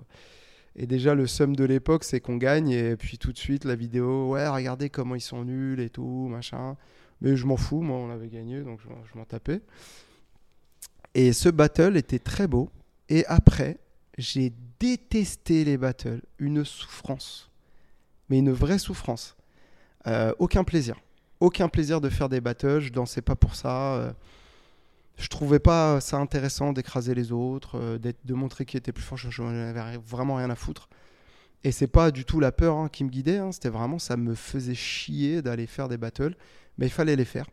Donc on a fait la défense. On se faisait défoncer avec les Flow Brothers. On a fait euh, des battles en Belgique, en Suisse, etc. On se fait défoncer tout partout, tout le temps. Parce que nous, on était les Flow Brothers. Donc dans notre tête, il n'y avait que le flow, pas la technique. Euh, Mais, par contre, ce que je découvre en faisant euh, tous ces battles, c'est l'univers à côté, les cyphers.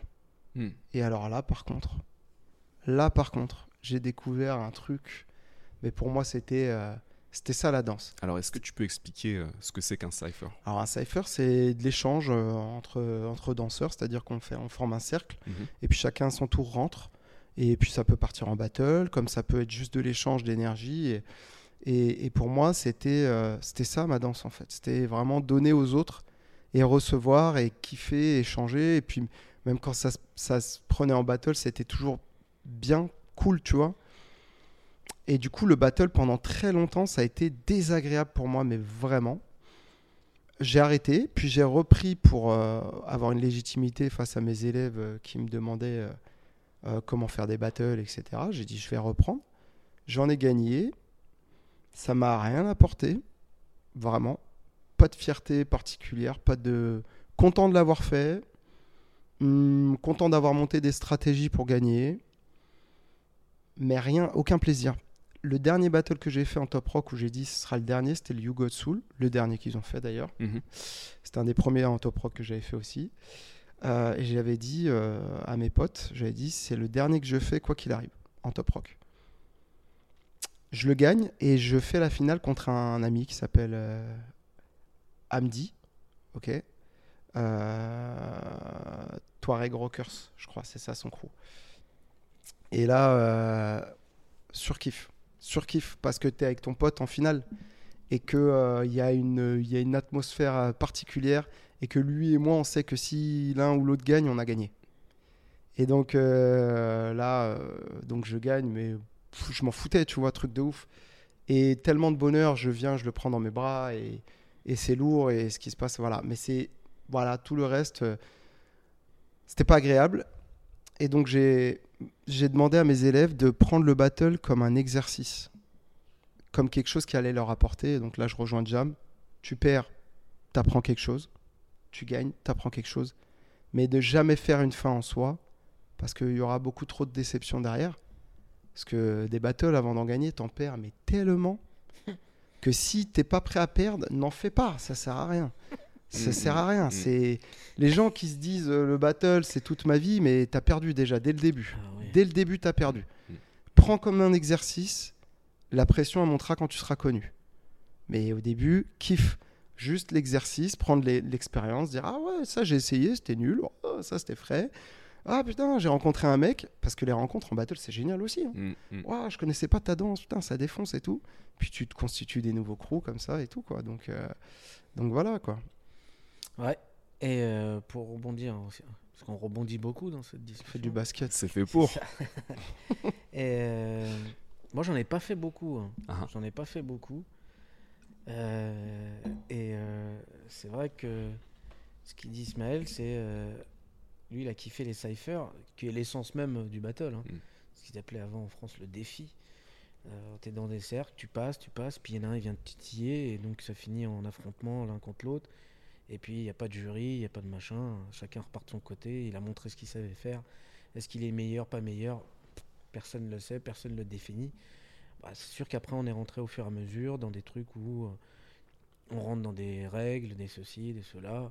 Bah, soit tu acceptes les règles et tu t'inscris et tu fais comme on t'a dit, soit tu les acceptes pas et tu t'inscris pas. Basta. Mm, mm. Parce que beaucoup de gens disent oui, mais t'as vu, dans tel orgueil, il y a ceci, dans tel. T'as pas envie de faire, tu ne fais pas. Si dans une boîte de nuit, on dit tu dois être en pas de def et que tu arrives en jogging, bah t'as pas compris en fait. Donc euh, si tu veux rentrer dans la boîte, mets un pas de def. Bah à la Mm. base, pareil. Pour moi, un battle, c'est à partir du moment où tu signes, c'est-à-dire tu, tu, tu adhères au fonctionnement du battle. Admettons, t'as- je vais exagérer, hein, mais le battle, les mecs ils regardent que d'un œil, bah t'es pas content, ouais, il a pas tout vu parce que, bah, bah, mais t'adhères au fonctionnement. Donc à partir du moment où t'adhères au fonctionnement, tu valides, donc tu acceptes ou tu accueilles, selon ton état d'esprit, euh, le, le jugement, le- Mm. l'organisation, etc., etc. Mm. Tu peux pas, pour moi, tu, tu- tu ne peux pas me permettre de dire ouais, t'as vu, c'était comme si c'était comme ça. Si t'as signé et tu savais que c'était comme ça Exactement. pour moi. Mm. Encore une fois. Mais euh, le battle, moi, comme dit Ismaël, je trouve que c'est un très bon exercice. Euh, effectivement, tu dois en perdre beaucoup. Et des fois, tu peux être le meilleur et la fois d'après finir en bas de la liste. Mm. Euh, ça dépend de beaucoup, comme je l'ai dit tout à l'heure, de beaucoup, beaucoup de paramètres. T'es pas bien, t'as eu un problème chez toi, t'as, euh, tes potes ils t'ont saoulé, euh, La musique, t'as tu mal à la kiffes pas cheville, la musique tu kiffes pas, Mm. Souvent. le jury euh, il te déteste. Ouais, ça, enfin, ça arrive trop, ça euh, aussi. Ta chaussure, elle est trouée, euh, le sol, il glisse. euh, tu vois, tu peux en trouver des, des tonnes de paramètres. Et c'est vrai que après, c'est à nous, encore une fois, les gens qui transmettons, de transmettre tout ça, encore une fois. Et aujourd'hui, s'il y a des endroits où on a des choses qui sont un peu. qui font mal aux yeux, c'est parce que derrière, bah. Comme dirait une fois dans une formation où j'ai pu suivre, il n'y a pas de mauvais élèves, il n'y a que des mauvais profs Mm. ou de mauvais euh, de, mauvaises personnes qui transmettent ou à chaque fois quand il y a euh, relation de prof à élève ou maître à disciple selon comment tu vois le ton enseignement et ben c'est toi qui donnes les infos il y en a ils découvrent euh, il y en a ils regardent internet il y en a si toi tu donnes tu accompagnes pas encore une fois eh ben, tu crées beaucoup de frustration chez certains euh, qui pensent qu'ils vont gagner leur vie grâce à des battles. Qui... Tu sais, beaucoup, moi, de, de personnes, de jeunes qui me disent Ouais, moi, je veux faire carrière dans la danse. Je dis Franchement, c'est- bien, essaye. Mais, moi, je t'invite, le corps s'use, le corps se fait mal. Je t'invite à faire. Il y en a, tu vois, ils font des doubles cursus anglais, philo, par exemple. Et ben moi, je t'invite à faire un double cursus danseur et quelque chose que tu kiffes. tu. Exactement. C'est-à-dire que tu kiffes le graphisme, bah, fais une formation de, Mm. de graphiste Mm. et en parallèle, fais, évolue en danse. Mm.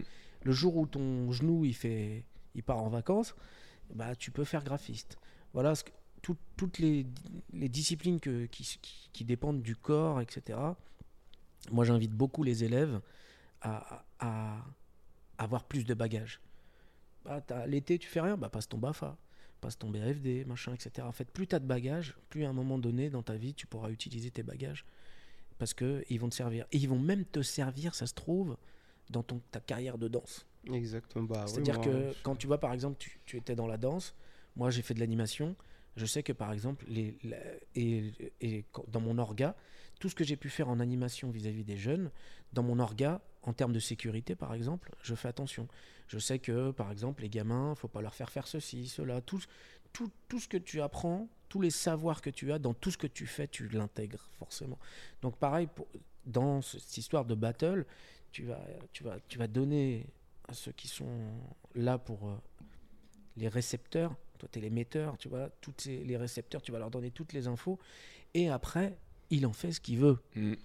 Il digère, et s'il veut évacuer toutes tes infos, il les évacue.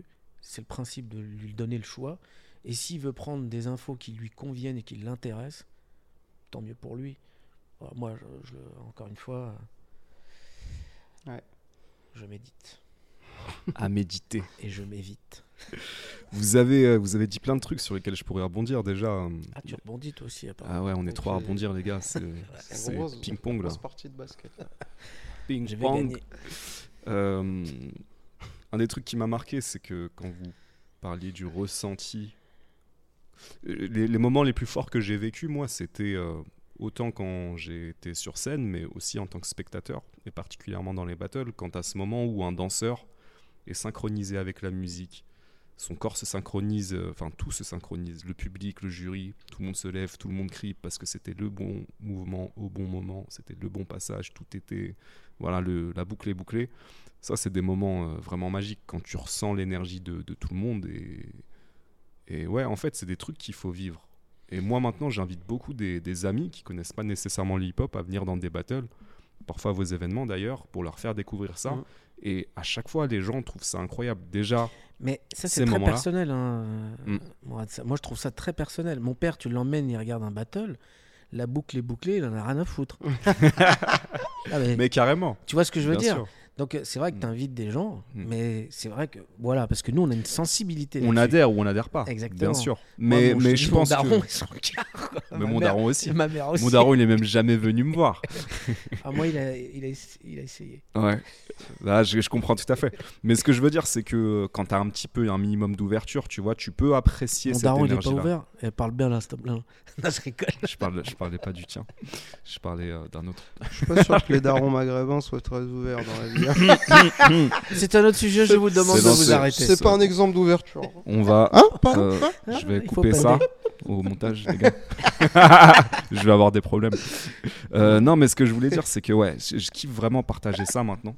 Et c'est des, putains de moments. Et, et même les gens, quand ils connaissent pas l'ambiance hip-hop, ils sont choqués de venir, même dans les battles, hein, et de voir des gens avec des looks improbables. En fait, tout le monde s'habille un petit peu comme il veut, chacun représente qui il est. Vous parliez de ça tout à l'heure.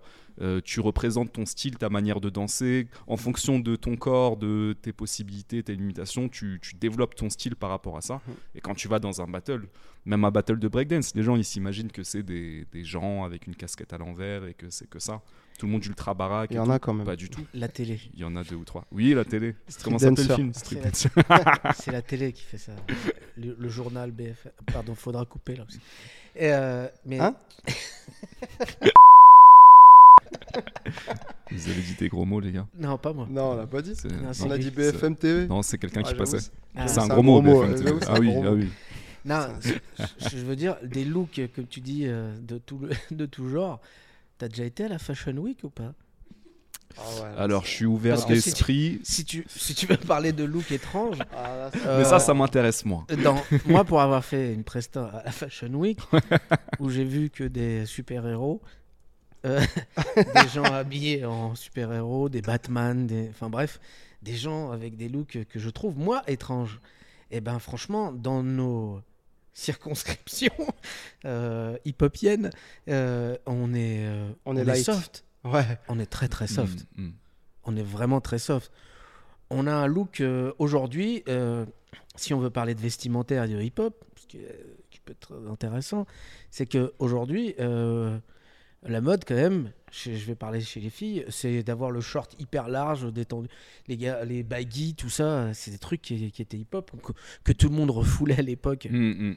en dehors du hip-hop, hein, je parle des gens qui n'étaient pas dans le milieu, et qu'aujourd'hui, euh, c'est mainstream, c'est tout le monde qui en met, quoi. Tu vois ce que je veux dire? Tout le monde met. euh, parce que, tu sais, aujourd'hui, pour moi, le hip-hop, il est omniprésent.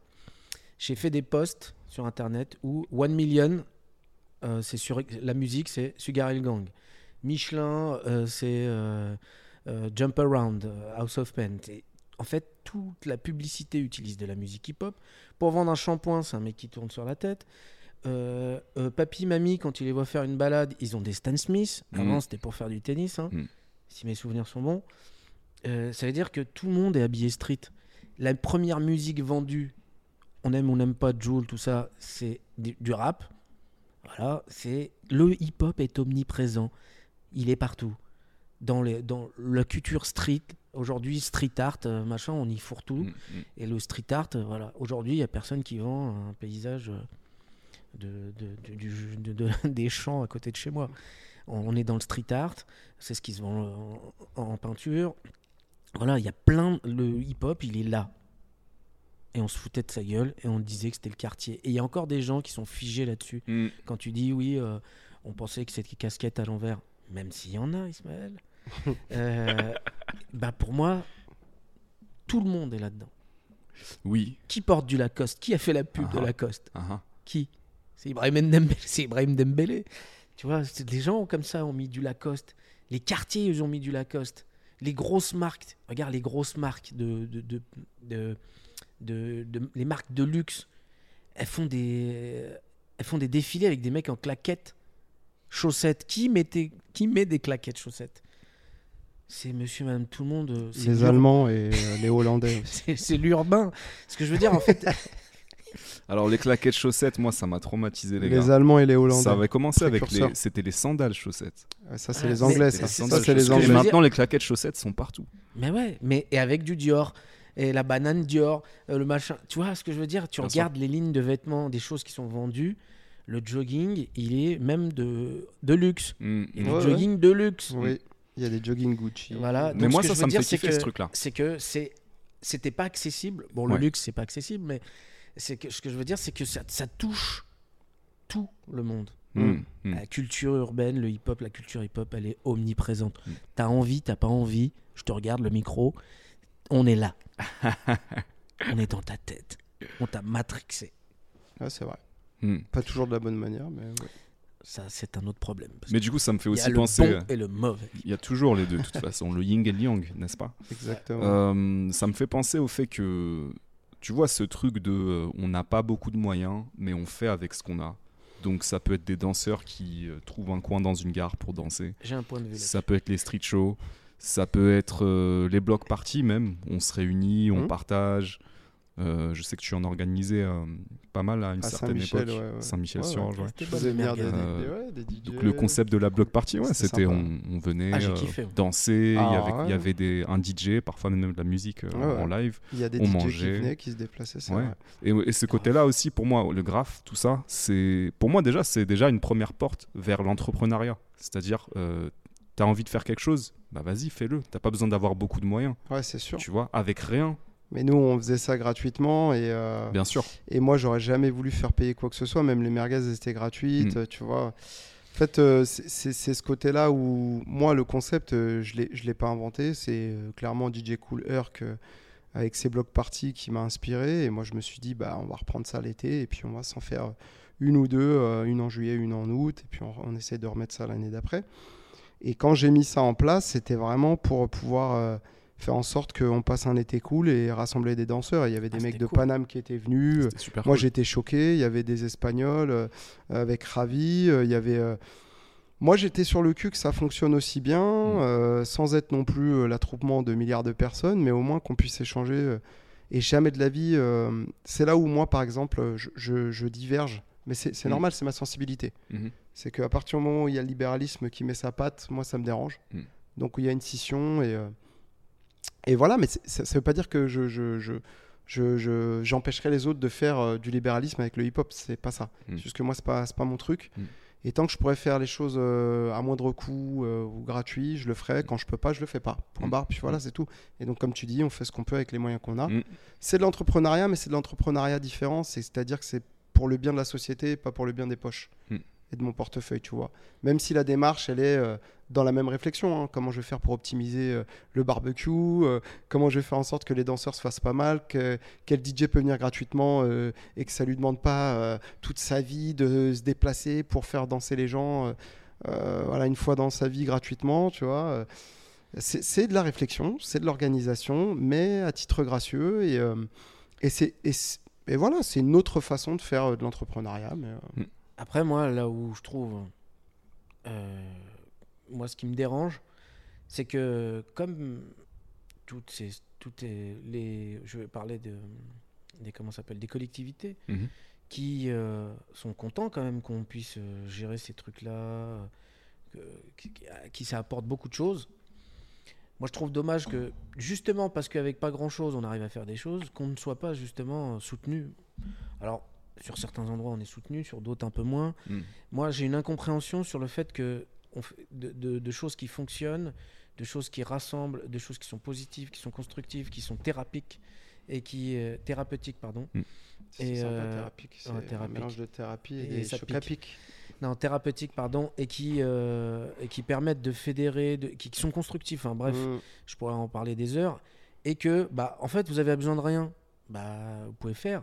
Mm. Mais en fait, le truc, c'est que tu peux apporter un meilleur confort, euh, un meilleur. Tu peux toucher encore plus de monde. Tu peux donner un peu plus de, de souplesse aux gens qui l'organisent. Tu peux aussi les rémunérer parce que c'est du temps. Et donc, ce temps-là, pour d'autres endroits ou d'autres entités, ce temps-là, il, il- est rémunéré. Donc, je veux dire, c'est que vous voyez que ça touche du monde. Il y a un bien-être. C'est social. C'est fédérateur.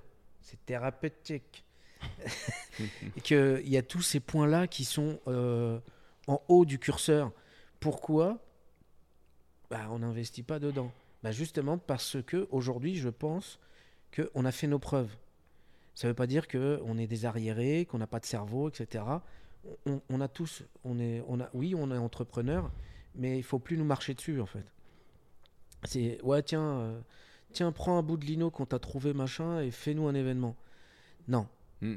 nous aussi, il faut qu'on donne une valeur à ce qu'on fait, même si on n'a pas besoin de leur prouver quoi que ce soit. Nous, on veut donner de la valeur pour ceux qui sont consommateurs de ce truc-là, consommateurs même, de, de- de- des événements qu'on organise. C'est-à-dire que pour moi, eh ben, cette merguez-là, elle aurait mérité d'avoir une table et une chaise, Mhm. par exemple. Mhm. Je te dis n'importe quoi. hein. Pour que, euh, eh ben, que, par exemple, lui qui est venu puisse venir avec sa maman, puisse venir avec euh, mamie, et que mamie soit contente de voir petit, le petit-fils en train de danser, de kiffer, etc.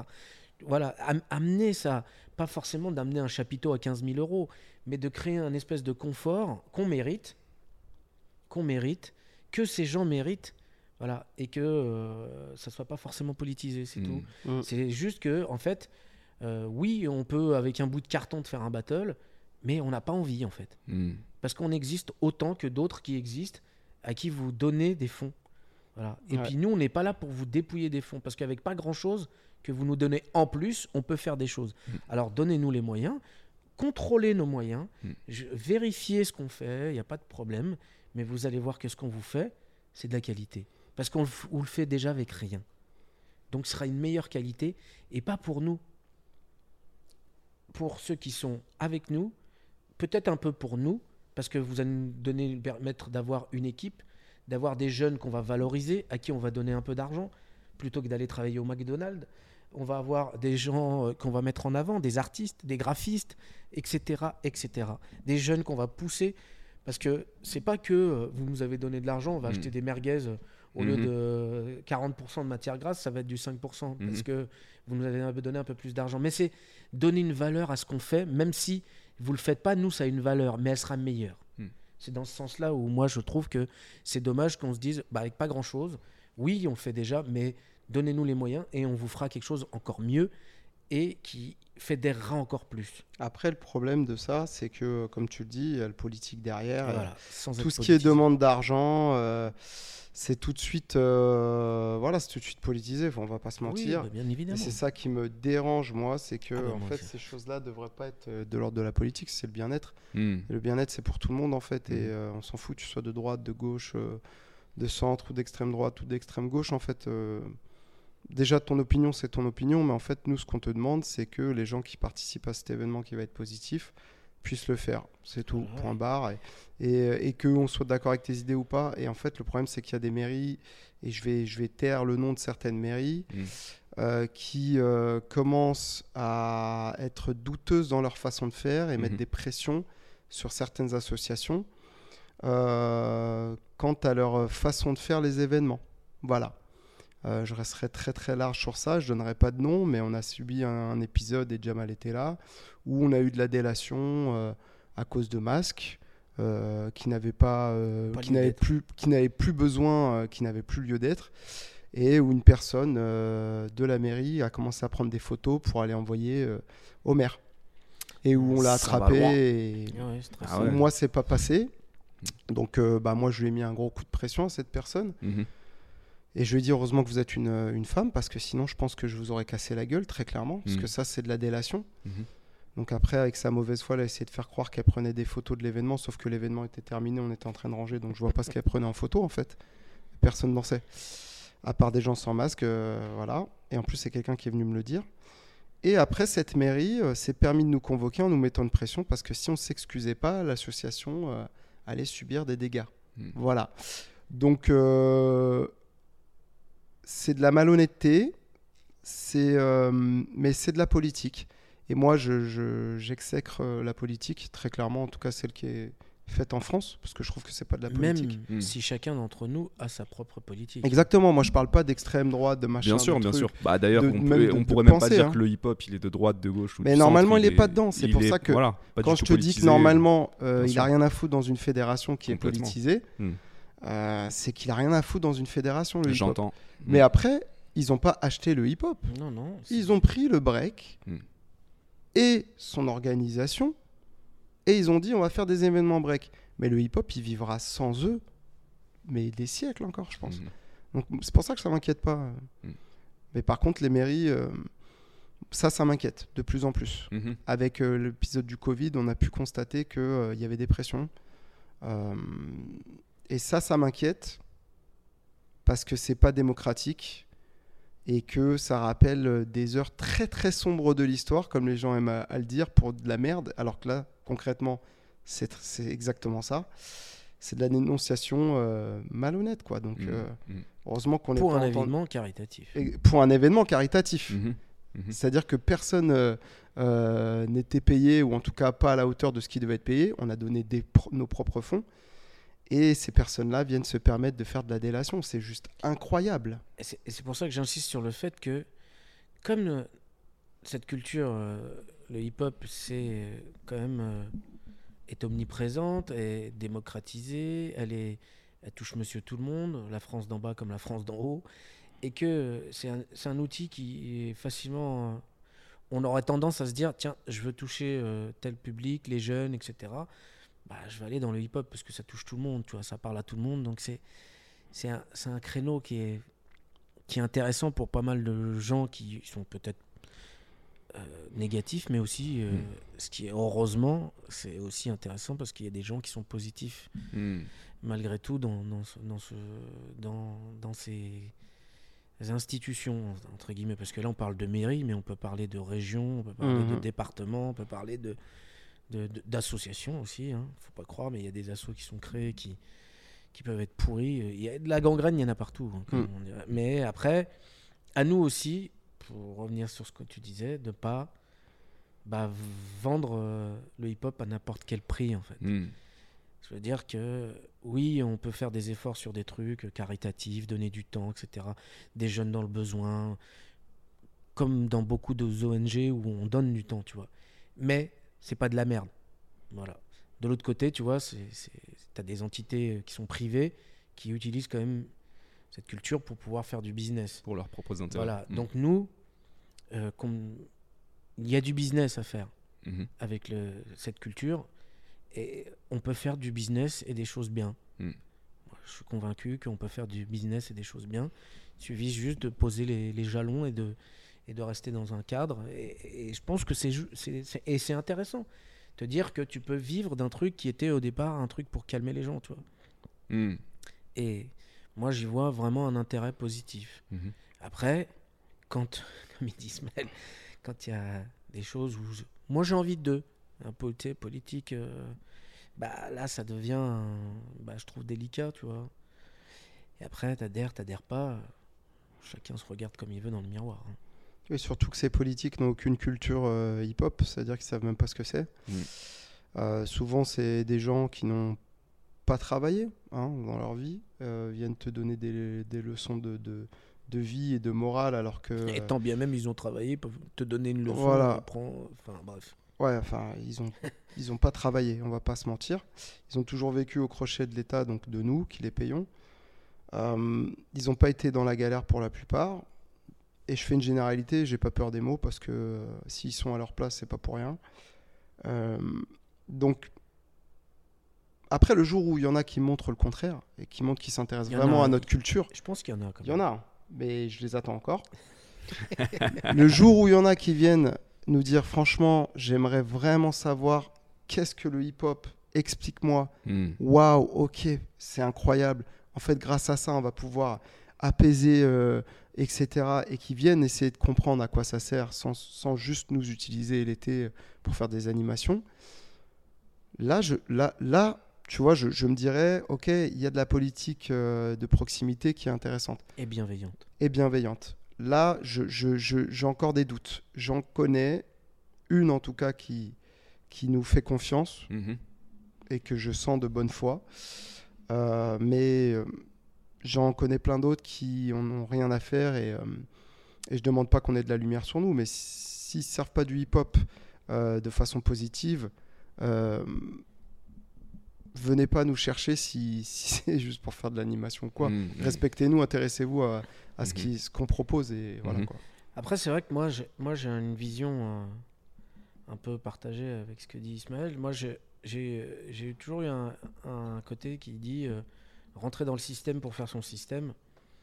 J'ai, souvent essayé de, de me dire bon, ok, il y a des cons, Mhm. et pour, pour pas dire autre chose, mais euh, et euh, mais en fait, euh, ce que ce que je vais apporter, d'ailleurs, je pense que ce qui nous motive à le faire, même des fois, c'est que derrière, je vais peut-être toucher des gamins qui ont rien. pour parler par exemple de- des choses qu'on a fait sur l'été où il n'y avait pas de sens, où euh, on est utilisé, entre guillemets, euh, même si on sait ce qu'on fait, on adhère ou on n'adhère pas, mais, mais où on, on se dit, bah, on est quand même content, on a quand même pu donner un peu de lumière à certains Oui, gamins. bien tu sûr, vois. bien sûr. Et tu vois, après toute proportion gardée, parce qu'on n'est pas non Mhm. plus euh, Mhm. dans la prostitution. Dans le sens où euh, on fait des choses, on sait que c'est pas notre vibe, mais on sait que c'est une porte d'entrée. C'est les, les acteurs de, de- de ces événements-là qui nous poussent à le faire. Sinon, on le ferait pas, en fait. Mhm. Nous- moi, je me dis, des fois, bah, il y a des gamins, ils sont là, ils sont pas en vacances, etc. Mais le système, il est pourri, c'est mal organisé. S'ils avaient dit, bah, tenez, on vous donne une enveloppe, vous faites ce que vous voulez, vous- mais nous, le résultat, c'est ça, c'est beaucoup mieux. Consultez-nous, enfin bref, toutes ces choses-là, parce Voilà. que des fois, tu as des gens, ils sont là-haut. Alors moi, je pense qu'il faudrait que les maisons Oui, soient voilà, bah, roses ça, pour que les ça. jeunes rentrent. Non, vas-y. Nous, on est du terrain. En fait, si tu veux, la problématique, dans, même dans l'animation en règle générale, sur ces, des structures jeunes, c'est que l'info vient d'en haut, elle descend en bas, et il faut qu'elle fasse comme ça. En fait, euh, moi, je pense qu'il faut d'abord étudier ce qui se passe en bas, Mhm. Qu'on regarder en bas, et on informations, remonte les informations, traiter oui, là-haut, oui. et ensuite, là-haut, ils se disent, bon, bah, c'est vrai que c'est intéressant Et ce qu'ils ont proposé, on va injecter voilà. 500 000. Et c'est ce que je te dis quand je te dis, il faut qu'il il faut qu'il y ait des gens qui s'intéressent vraiment à ce qu'on fait et à ce qu'on peut proposer. Là-dessus, j'étais clair, je suis d'accord avec toi. Mais non, mais moi je suis en d'accord avec toi aussi. hein. Je- je- Clairement, là. je- ce que je dis juste, c'est que par rapport à des fois, moi j'aurais envie de dire à tout le monde, allez tous vous faire foutre, Mhm. parce que ça rejoint pas mes valeurs. Mhm. Mais des fois, je fais quand même, parce que en fait, vas-y, je dis vas-y, c'est le gamin qui va. Qui, Oui, oui, qui non, mais ça être- c'est clair. Mais après, toute proportion gardée, hein, comme dit Ismaël, et à un moment donné, il y a des choses que je n'irai pas faire, Mhm. même si ça va léser des gamins, Ou que je que- ferai plus. ou que je que ferai plus face, exactement. Il n'y a pas eu le, le retour. Parce que des fois, il y a des choses qui fonctionnent pendant un certain temps, il y a des élections, ça continue, mais c'est plus le même fond. Ça m'est déjà arrivé, je faisais des séjours. Mm. Euh, à un moment donné, c'est sorti de nos valeurs, et pourtant, on faisait un, un beau bénéfice pour la structure euh, qui permettait de fonctionner toute l'année. Ben, moi, j'ai arrêté. Mm.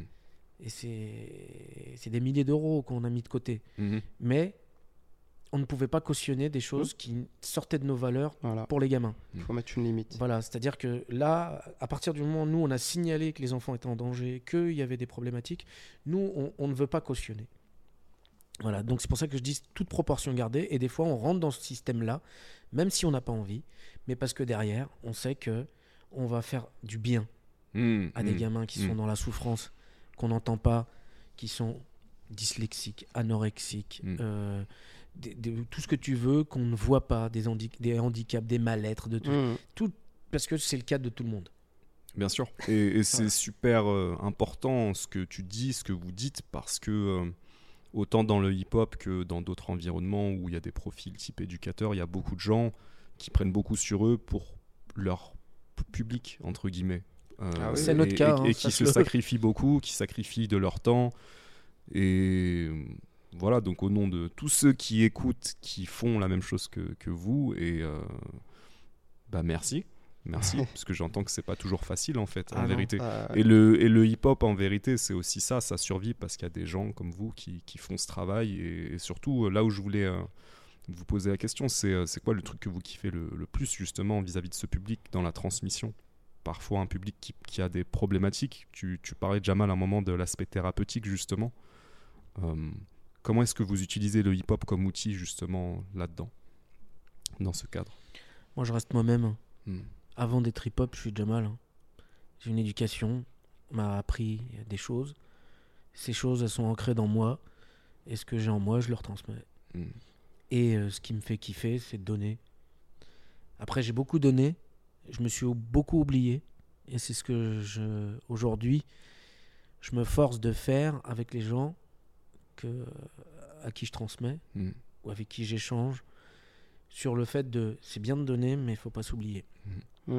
parce que pour donner il faut pour que comme dans tout le monde reprend ce truc là c'est écrit partout tu prends ton masque d'abord avant de mettre l'autre tu vois Mm. dans l'avion Mm. notamment et donc euh, eh ben pour que je puisse euh, faire respirer les autres il faut que je respire moi-même ça ça a été depuis l'âge de 10 ans ça a été mon plus gros problème euh, pour des raisons diverses et variées et euh, aujourd'hui moi le hip-hop je le transmets euh, le hip-hop le- les, fondam- les fondamentaux de la vie comment je la vois c'est ce que je transmets moi, hip-hop ou pas hip-hop, demain je vois un punk, il a besoin de moi, euh, je vais pas lui dire ah non t'es pas hip-hop, euh, j'en ai rien à foutre. Moi, euh, hip-hop, j'ai presque envie de te dire le hip-hop, j'en ai rien à foutre. Hmm. Comme je te l'ai dit tout à l'heure, c'est un outil, Hmm. c'est un outil que j'utilise. Voilà, tu vois, comme il disait tout à l'heure, tu regardes son t-shirt, c'est un truc de, de rock, tu vois, c'est pas pour autant que je lui ai dit bon, que Iron euh, Maiden, ah, tu vois, ciao.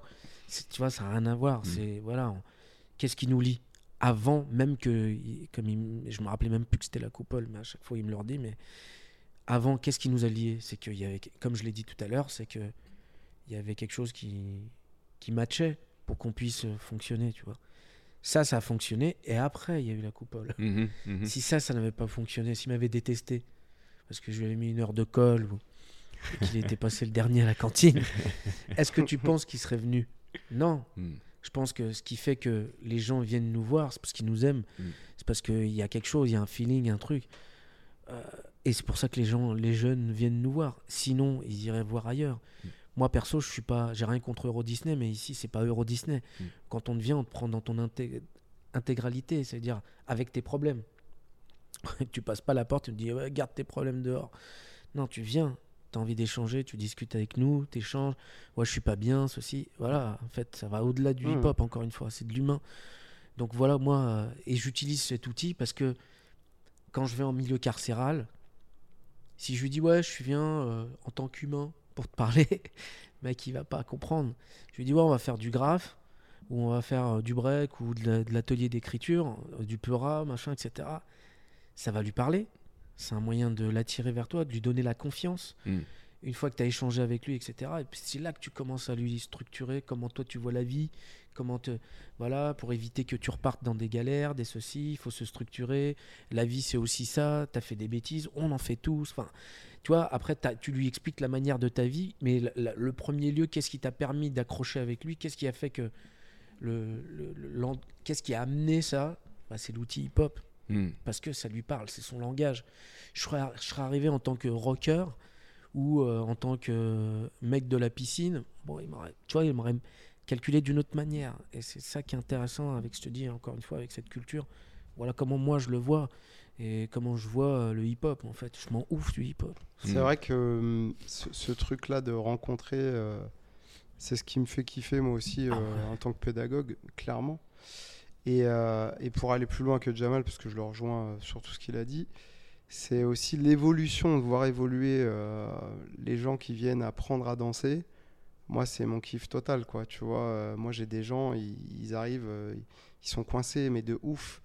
Euh, ils, a- ils ont pas de rythme euh, de la musique. Ils ont... Et moi, une fois que j'ai débloqué tout ça, je sais que leur vie, elle va changer. Hmm. Parce qu'ils vont apprécier les choses différemment. Et, que... Et franchement, moi, ça, c'est. euh, sais, je m'en fous de former des, des, des terreurs, des battles, des- je m'en fous, tu vois. Pourtant, j'ai Kevin qui a fait le JD euh, il n'y a pas si longtemps que ça. Et c'est une très grande fierté pour moi. Il n'y a pas de problème. Mais euh, le kiff avant tout, c'était que ils- ils- ils apprennent à danser. Et ils s'amusent en dansant. Et, tous mes élèves, j'essaye de leur faire comprendre que le principe du hip-hop et de la danse en général, c'est de s'amuser quand on entend de la musique.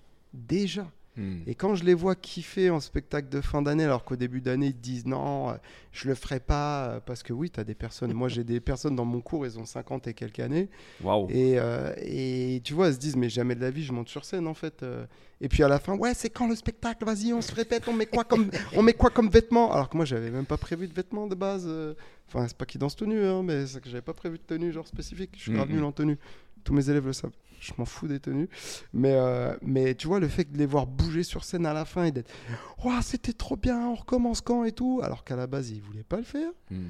Ah, pour moi, c'est un truc de ouf, pour moi, tout ça, tu vois. Ah non, c'est sûr. L'art, pour moi, l'art qu'on a mis de côté à l'école, où on te faisait faire de la flûte, euh, c'était une tare, mais on n'a on n'a pas compris en fait. Que la danse, comme il dit Ismaël, c'est un moyen de, de dire d'autres choses autrement. Tout le monde le sait, moyen d'expression, expression corporelle, enfin bref. Pour moi, que ce soit la peinture, l'écriture, des fois t'es pas bien, t'écris pourquoi t'es pas bien? Déjà, t'es détendu. Hmm. Tu vois, tu relis ce que tu as écrit, ça te. En fait, comme quand tu parles à quelqu'un et tu lâches un truc que tu avais là, que tu gardes depuis ton- tes entrailles, depuis. Et.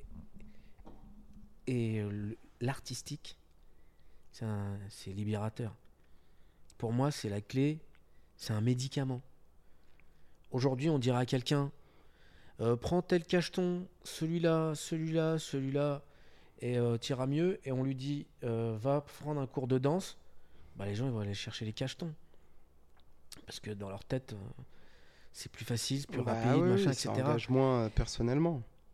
Tous ceux que j'ai eu moi en danse, aujourd'hui, même il y a 15 ans, ils m'envoient des messages, ils me disent je ne serais pas ce que je suis aujourd'hui si je n'avais pas pris les cours avec toi. Ouais. Des gens qui sont médecins et qui me disent aujourd'hui je ne serais pas médecin si j'avais pas eu la danse parce que je n'aurais pas pu m'affronter. Euh, J'étais timide, affronter les gens face à moi, leur parler, etc. C'est écrit. C'est des gens qui me l'écrivent encore à l'heure d'aujourd'hui et qui me font chialer à chaque fois que je reçois ce genre de message Ouais, parce que c'est, comme il dit, c'est une fierté, tu vois. Autant quand ils gagnent des compétitions que quand ils gagnent euh, dans leur boulot, dans leur vie, que quand ils, ils ont des bonnes notes, que quand ils ont euh, réussi, euh, à, quelle que soit la chose qu'ils font, tu vois, à parler à leurs parents, que tout ça parce que ils ont fait quoi? De la danse, Exactement. du dessin, euh, de, la, de la sculpture, euh, même du sport Mm. pour certains. Mhm. Et en fait, tous ces échappatoires émotionnels qui, ne- qui sont moins destructeurs que d'autres, parce que la bouffe, par exemple, c'est un échappatoire émotionnel et c'est pas, c'est pas le meilleur. Mais tous ces échappatoires émotionnels, pour moi, ils sont, sont juste magiques et Mm. ce sont des médicaments extraordinaires. Ouais. Et pour moi, c'est négligé. Mm. Ça devrait être obligatoire. Tant Ça- qu'ils te font, ouais, tant qu'ils te font du bien, euh, c'est vrai Voilà. que c'est quelque chose qui- qu'il faut prendre. hein. Et c'est là où nous, on intervient pour te donner les limites aussi. Hmm. pour te dire attention. Mais après, tu sais, c'est comme les jeunes. Mets pas les doigts dans la prise, il va tester quand même. Ouais, oui. Mais quand tu as fait le travail de mettre la zone, alors qu'il y en a, ils font pas le travail de mettre de zone, donc ils sont en électron libre. Moi, j'ai des gamins qui sont déjà venus me voir pour me dire j'aimerais bien que mes parents m'engueulent. Bah ouais. Parce qu'ils n'ont pas de cadre, les parents, ils leur disent Bah oui. bah, tu fais ce que tu veux à partir Enfin, du moment où en- tu assumes. Ça, c'est. Ouais, ça, Moi, j'ai eu ça, moi. ça, Très c'est un truc- intéressant. Ça, Moi, Très, bah, très je vais en intéressant. parler justement. J'ai jamais dit, j'espère que mon père, j'aimerais bien qu'il Moi, me je vais- défonce. là. Je vais rebondir sur ça, parce que moi qui suis éducateur, c'est ce que j'essaie d'expliquer euh, euh, aux gens en général qui ont des enfants sans vouloir donner de leçons, Ah, mais non. comme à un moment donné, notre- je suis dedans, c'est mon travail, Mm. je, je, je- j'ai ce retour d'expérience qui permet d'expliquer certains phénomènes. Et quand j'explique à des gens que bah, parfois il faut mettre des cadres euh, aux enfants pour leur prouver qu'on leur attache de l'importance, ils ne comprennent pas. Mm. C'est-à-dire qu'en fait, effectivement, comme Jamal dit, l'enfant, tu vas jamais rien lui dire. Parce que tu crois que ton éducation euh, euh, libre est, est, euh, bienfaisante, etc. hein, parce que toi, tu y crois. Et ben en réalité, certaines fois, même beaucoup de fois, l'enfant va le prendre comme eux, il ne met pas de limite, donc il s'en fout de ce qui peut m'arriver. Mhm. Très clairement. Mhm. C'est-à-dire que euh, si j'ai envie de prendre de la drogue, euh, bah, ma mère va juste me dire bah, c'est pas bien, mais c'est pas grave, blabla. Donc en fait, j'ai pas assez d'importance pour cette personne pour qu'elle m'empêche de me faire du mal. Et, et les enfants sont en demande de limites, Mm. constamment. Et donc, euh, il faut répondre à cette limite, en fait, en étant ferme, en étant juste. Ça veut pas dire qu'il faut défoncer ton gosse et lui mettre des balayettes et le taper. Rien à voir. Ça veut juste dire que, attention, les limites, elles sont faites pour qu'ils voient que quand ils la dépassent, ils savent qu'ils ont franchi quelque chose qui était grave. Mm. Ça veut pas dire qu'ils vont jamais y aller, comme dit Mm. Jamal. hein. Ils vont y aller. Mm. Ils vont dépasser la limite. Mais comme il y a une limite, ils vont se dire Ah, je l'ai dépassée. Je reviens en arrière et je la dépasserai que de temps en temps. Mm. Si tu mets pas de limite, il sait, il- à quel moment il sait qu'il a dépassé quoi que ce soit. Mhm. Mhm. Tu vois? Et moi, souvent, euh, on a tendance à, quand il dépasse la limite, à blâmer la conséquence. Euh, T'as pas été en cours, t'auras deux heures de colle. Moi, moi, moi ce qui m'intéresse de savoir, c'est la cause. Parce qu'en fait, quand tu blâmes la conséquence, tu la blâmes une fois, deux fois, trois fois. Tu, tu ne sais pas si ça va pas se reproduire des, des centaines de fois. Mhm. Quand tu comprends que, quand tu cherches à comprendre la cause, pour moi, encore une fois, tu, euh, tu comprends qu'il y a un mal-être, quelque chose. Quand tu essaies de régler ce problème-là, tu n'as plus à blâmer la conséquence. C'est-à-dire que si tu comprends qu'il sèche ce cours parce que ce prof ne l'intéresse pas, et que ce prof ne fait que le pointer du doigt et lui dire que t'es une merde, eh ben, tu comprends pourquoi il y va pas. Mhm. Mais une fois qu'il t'a Mm. dit ça, toi, qu'est-ce que tu fais? Tu mets en place des choses pour éviter, pour régler le problème Mm. qui fait que tu n'auras plus à lui mettre 25 000 heures de, heures de colle. Et ben, qu'est-ce que tu utilises comme moyen? Nous, on a notre culture qui est là. Tu poses un cadre de confiance. Tu poses un truc où, bah, si tu as un problème, tu peux venir m'en parler. Euh, si tu poses plein de choses comme ça qui font que, bah, moi, c'est par le biais de la danse, j'ai pu euh, sortir plein de gamins de la merde. Mais Bah ce que ouais. Quand je te dis de la merde, c'est Ouais. vraiment de des situations trucs- très difficiles. atroce. Hmm. Très atroce. Vraiment euh, trash. Avec zéro formation. Voilà. Comme il dit tout à l'heure, et cela non- que, que ça déplaît à certains, bah, il est éducateur, et non diplômé, comme il a dit. Voilà. Bah, ça n'empêche pas qu'il peut que. Et ben ça, on l'a fait. Moi, en tout cas, je l'ai fait. J'ai pas de diplôme, j'ai rien. Quand on vient de te dire des choses atroces et que tu sais pas vers où aller, Mhm. et ben tu cherches, tu Ouais. prends la tête parce que tu Mm. veux Mm. faire avancer les choses. Mais voilà, c'est et moi, ce qui m'a permis tout ça, bah, encore une fois, c'est cette culture, c'est tout. Où on écoute, où on échange, où on partage, où on rame ensemble. Ma mère, m'a toujours dit, si tu as des potes en cours et qui ont rien à manger, et ben si on n'a qu'une biscotte, on la partage. Combien sont venus chez moi manger parce qu'ils ne mangeaient pas? Plein. Mm. Des centaines. Combien on a hébergé de personnes? Combien on a sorti de la merde? Mm. et, et pourquoi? Parce qu'on avait cette... Ça va au-delà du hip-hop, mais parce qu'on a cet at- état d'esprit qui est venu aussi se façonner avec ces outils-là, avec cette culture, avec... Bah ouais. Voilà. Mais c'est au fond de nous. Mhm. Après, moi, le hip-hop, il m'a évité euh, Ah, clairement euh, des sacrées conneries. hein, euh. Moi, j'avais commencé une carrière de, voilà, de déviante, euh, pour utiliser des termes sociologiques. Et, euh, et ça m'a permis de me recentrer euh, et de me concentrer sur, au lieu d'être dans la souffrance de ce que je vivais euh, au quotidien dans ma vie, ça m'a permis de, de, de mettre mon esprit ailleurs et du coup d'être moins en colère, de de pouvoir m'exprimer et juste libérer de l'énergie. Et je pense que ça m'a sauvé la vie parce que je pense qu'avec ce que j'avais commencé à faire, j'aurais pu terminer en prison très très facilement. Donc, euh, donc voilà, mais ça m'a franchement, euh, le Ah, hip-hop, il m'a sauvé. Je parle même pas d'une personne en particulier, je parle même des rencontres que j'ai faites et même juste le fait de m'exprimer en dansant Mhm. euh, qui n'a pas forcément suffi. C'est pour ça que j'ai fait aussi euh, des sports de combat. Mais ça, c'est une autre histoire. C'est parce que quand tu as de la violence et que dans la danse, tu n'as pas envie de la mettre, Mm. que tu as envie de mettre plus de positif que de violence, et bah, tu choisis aussi d'aller mettre la violence ailleurs. Donc voilà, ça, c'est aussi, euh, c'est aussi un choix de personnel. Mais, euh, mais la danse m'a permis en tout cas de m'occuper l'esprit assez pour pas repenser à ce que je subissais, euh, ce que je vivais dans ma vie de tous les jours. Mm. Voilà. Et surtout, nos, nos- surtout que quand on est ado ou même jeune adulte, on est dans un espèce de monde où on vit un peu au jour le jour, on vit un peu avec nos projections, nos angoisses, nos Mm. ceci. On n'a pas ce recul. On n'a pas. Ouais, je suis pas bien. euh, J'ai un écran LCD, marqué je suis pas bien. Quelqu'un, Mhm. il vient, il Mhm. t'aide. Ah ouais. S'exprimer, le dire, Mm. le dire, le dire. Et le plus dur, ce qui a été ma force, c'est l'écoute. Mm. C'est donner le temps. C'est prendre le temps d'écouter. D'écouter. Et quand tu vois des gens qui sont dans un malaise, et quand ils viennent à la danse, ne serait-ce qu'à la posture, à tu machin, direct, etc., tu bah vois oui. tout. Tu- c'est Tu lisible. le perçois tout de suite. C'est- tu le perçois et tu vois que ces personnes-là, quand elles rentrent et que tu leur as mis toute cette énergie positive, etc., et que tu as... Eh ben, déjà, d'une, ils viennent te parler Mm. parce qu'ils ont confiance. De deux, euh, bah, ils ont réussi à sortir d'un peu de, un peu comme il dit, sa- la violence interne ou, ou la peur ou l'angoisse ou toutes les émotions que tu peux. Mm. C'est Comme je l'ai dit tout à l'heure, c'est un échappatoire émotionnel. Mm. Et euh, tu te dis, ouais, bah, j'ai réussi, c'est un truc de ouf, j'ai réussi à. c'est- Ça n'a pas de prix, c'est clair. c'est impalpable. C'est que. euh, c'est c'est même presque, je dirais, égoïste. C'est-à-dire que c'est ton plaisir personnel. Ça veut Ouais, vrai. T'es là, tu vois, c'est. Voilà, je me suis fait un, un kiff d'aider quelqu'un dans la galère. Ah, ah. Mais J'aurais pu te dire, bah non, Mais crève dans ta galère. de Moi, je suis toute prof de façon- hip-hop, je suis pas. Mm. Non, mais de toute façon, il y a tout. Tu vois, quand tu parles d'égoïsme, euh, l'égoïsme, nous, on le voit de façon péjorative, mais il faut une part d'égoïsme, euh, Ah, même dans les bonnes actions, puisque si ça te procure pas du, un bien-être, Mm. euh, tu peux pas le transmettre de de toute façon façon, tu le sincère. fais pas, je crois. Tu et tu le feras pas, c'est clair. Euh, donc, euh, moi, je pense que cet égoïsme-là, il est, il, est, il est bon. Ah, il est pas mal placé. Et c'est comme l'ego, tu vois, on parle de l'ego souvent euh, dans la danse ou dans, dans l'artistique, mais il est partout l'ego.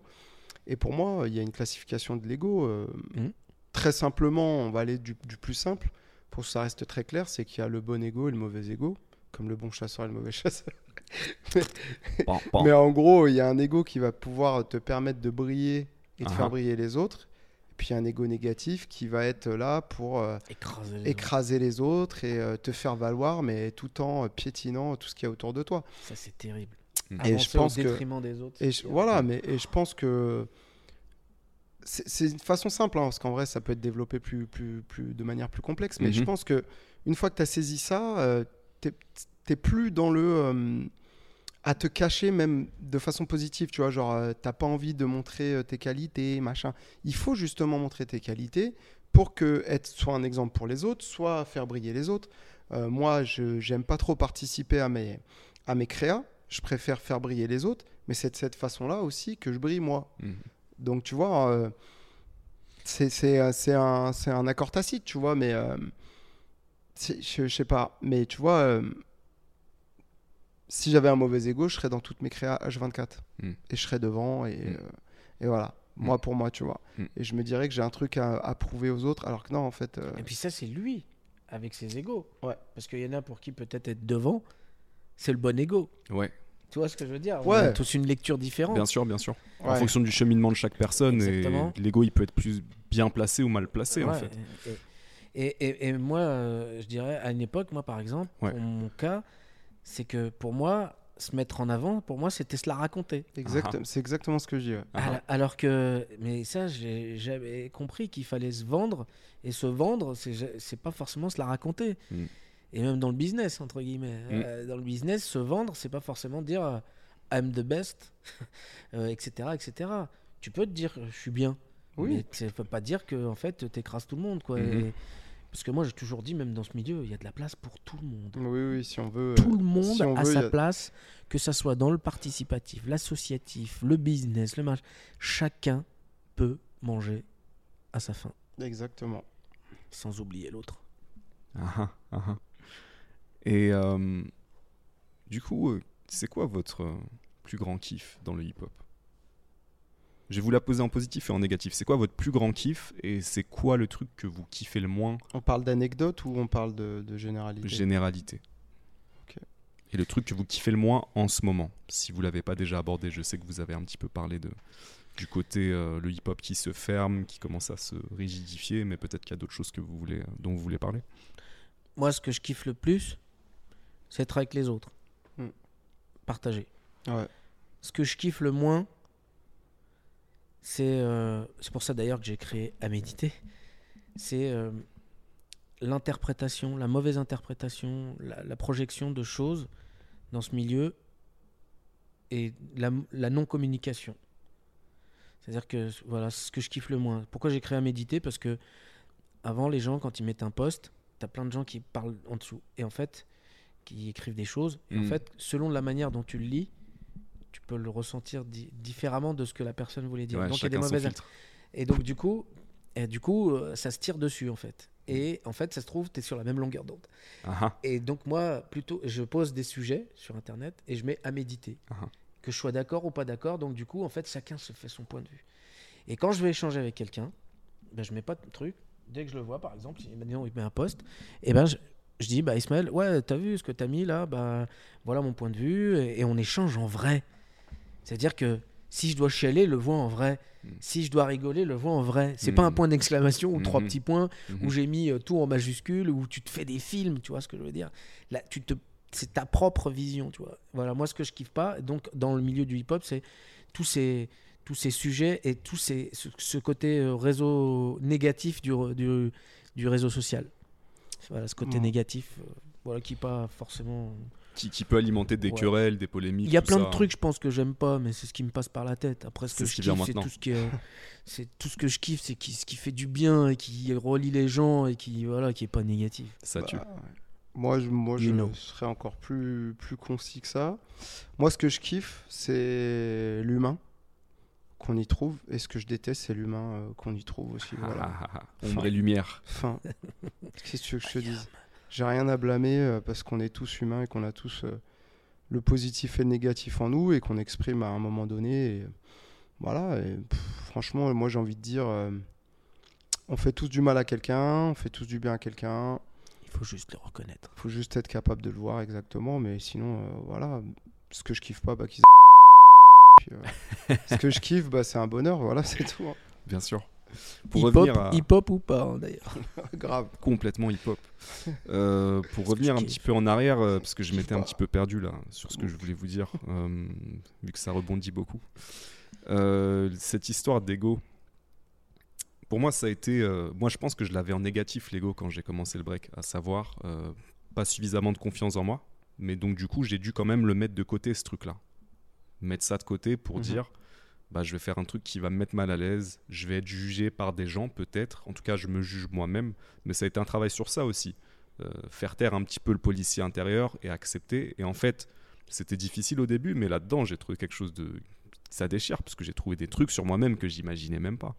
Tu vois, c'est ça aussi qui est beau, c'est ce cheminement intérieur de dire, bah, je, je sais pas que je suis capable de Mais faire ça. te connaissant, euh, c'est toute ta vie, ça, Mourad, de te mettre euh, dans l'inconfort pour voir où tu peux aller. Et c'est une façon de trouver son chemin aussi. Moi, je te connais. Donc, je sais que tu as fait plein d'autres choses, euh, même hors hip-hop, qui t'ont mis euh, où tu allais chercher justement ce malaise, euh, ce truc d'inconfort pour savoir où tu pouvais aller. Maintenant, peut-être ce qui te ferait du bien, c'est d'aller chercher des choses. qui, où tu te sens bien, tout simplement, au lieu d'être dans tout le temps essayer de forcer des choses où, tu te sens pas bien et où il faut que tu ailles chercher quelque chose. C'est bon, je crois que tu as trouvé maintenant, tu vois, à ton âge. euh, Et ça se sent, hein, de toute façon, que là, tu as évolué. Mais euh, c'est vrai qu'à un moment donné, tu étais, trop dans le, euh, la confrontation euh, avec toi-même. euh, Tout à fait. euh, pff, alors que euh, t'es pas obligé tout le temps, en fait, tu vois. Mhm. Je sais, je me rappelle, moi j'ai des anecdotes en tête. hein, voilà, Vas-y, balance. les histoires de euh, ouais, euh, je vais à Châtelet et en fait je m'oblige à parler aux gens parce que je suis timide. Mm. Euh, ouais, c'est de l'inconfort. Mhm. Horrible, horrible.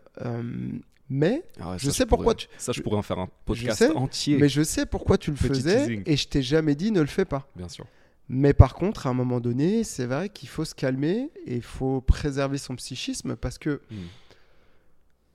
En fait, si tu es tout le temps dans le mal-être, ça va devenir quelque chose de normal et tu vas rechercher constamment ce mal-être parce que ce sera ton fonctionnement Pour te faire du bien. pour te faire du bien Mm. Mm. ou, ou pour faire quelque chose, tout simplement. Ou, ou en tout cas, même Tu pas forcément pour te faire du bien, mais pour te sentir valable. exact. C'est-à-dire Ouais, dans cette euh, dans ce truc de, de jugement. Mais pour rebondir sur ce que tu disais, oui à l'inconfort, mais en tout cas le hip-hop pour moi c'était bien parce qu'il y avait aussi beaucoup d'envie. C'est-à-dire que j'ai kiffé le truc. Je me suis dit putain si, si je serais capable de faire ça, ces Ouais, mouvements-là, danser même, savoir danser, apprendre à danser. Donc je suis, je suis complètement d'accord avec toi. Il, y a, il faut qu'il y ait un équilibre. En fait, tu, tu vas vers les choses surtout parce que tu en as envie. Ben oui, il faut t'amuser Aujourd'hui, je pense que je fais cette synthèse et, et complètement d'accord. Donc euh, ça déchire que tu précises Ah ouais, t'inquiète, j'avais vu. hein. Vous me dites hein, Je si dis- vous voulez que je me barre. Non mais, moi, moi, je dis rien parce que j'ai j'ai aussi appris que... Con. Ah, on est dans des trucs vraiment personnels là. Non, mais j'ai aussi appris que, en fait, plus tu veux aider les gens et plus des fois tu les aides pas, en fait. Mm. Et qu'ils ont besoin aussi de Faire son d'avancer chemin. seul. Et je sais que tu m'as reproché euh, euh, parfois de, de, de plus être de conseil ou de pas être Mm. derrière toi tout le temps. Mais en fait, euh, c'était pas, euh, c'était c'était très volontaire. hein. Mm. C'était vraiment pour que tu, tu puisses euh, voir aussi les choses et que tu les comprennes à ta façon. Euh, parce que c'est important aussi. Mm. Mm. Et, mais après, tu étais doté d'un cerveau tout à fait capable euh, pour avoir le recul. Si tu étais fragile, euh, j'aurais fait autrement. Mm. A des capacités, mais euh, les laisse de côté. L'autonomie, euh, ça reste Comme disait mon prof d'histoire. Pas très autonome sur le travail, par contre. Peut-être que ça mais viendra ne un fais jour. pas ses devoirs. Ouais, à la maison, il y en a rien à foutre. Mais, mais du coup, voilà, dans, dans ces- cette conception de la transmission, ce que j'entends chez vous deux, tu le disais un petit peu aussi, Jamal, tout à l'heure, c'est que parfois, euh, vous, vous avez le truc qui fait que vous comprenez que parfois, il faut laisser les gens faire leur- Mhm. son chemin. Parfois, la personne qui va venir au cours qui se sent pas bien, tu pourras peut-être pas lui parler à ce moment-là. Mhm. Parce que la personne n'est peut-être pas prête, tout simplement. Mais Mhm. simplement le fait, à travers sa pratique, de s'exprimer, peut-être que ça va lui permettre de faire ce de lâcher ce des chemin. choses. Ou de lâcher des choses Mais en chemin. tu as quand même tendu la main pour lui dire je suis là. Mhm. Tu as quand même montré ta présence. Quand la personne, quand euh, le récepteur sera prêt à recevoir les infos de l'émetteur, il reviendra te voir et il deviendra émetteur pour et toi récepteur. Si tu l'es pas prêt, tu, tu ne seras pas récepteur non plus, mais tu comprends ce que je veux dire. Bien sûr. De toujours dire aux gens, La porte est in ouverte. case, je suis là. Exactement. In case of, tu peux m'a... Carrément. Ouais. La porte est ouverte. Mais Jamal, en t'écoutant parler, je viens de me souvenir d'un truc que j'ai pas dit dans ce podcast. Je t'ai ouvert la porte. Bah ouais, en quelque sorte, euh, de loin. Bah oui, parce que t'étais surveillant dans, dans le collège où j'étais, Nicolas Boileau, et je t'ai vu danser. Je crois que t'es une des premières personnes que j'ai vu danser le hip-hop en vrai. Je t'ai vu danser à Marcel Carnet. Je t'ai vu breaker. Ah. Et, et- Ah ouais, ouais, putain, je-. Là, quand on parlait, eh ben, tu sais quoi, ça m'a, ça m'a impressionné de ouf. Parce que je me suis dit, ce mec-là, un petit peu bouboule, il m'a envoyé du lourd.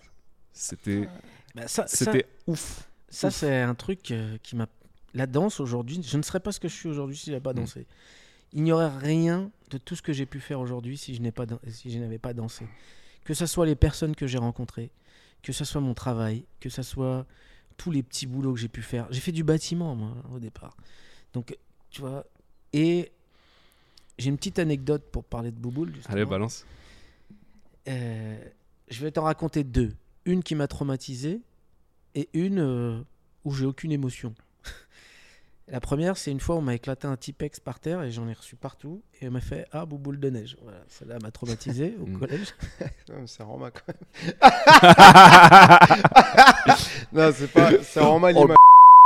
Non, non, non, mais à l'époque, j'aurais pas de moi. Mais... Non, je déconne. J'aurais pas à Tu avais quel âge à ce moment-là, Moi, j'étais au collège. C'est gaulerie. Collège. C'était dur. Mm. Parce que je pense que je suis traumatisé depuis que je suis au, collège Mm. euh, par le poids. Et la deuxième, c'est je suis allé à un battle à Grigny. J'arrivais euh, avec euh, mon groupe freestyle à l'époque. Bretigny. euh, à Grigny. Donc on était ouais, de Bretigny-Plessis. Et j'arrive, donc les, les- on arrive à l'entrée, il y a une personne dont je tairai le nom, euh, qui était là, qui organisait le battle à Grigny. hein. C'est pas compliqué en même temps. Hmm.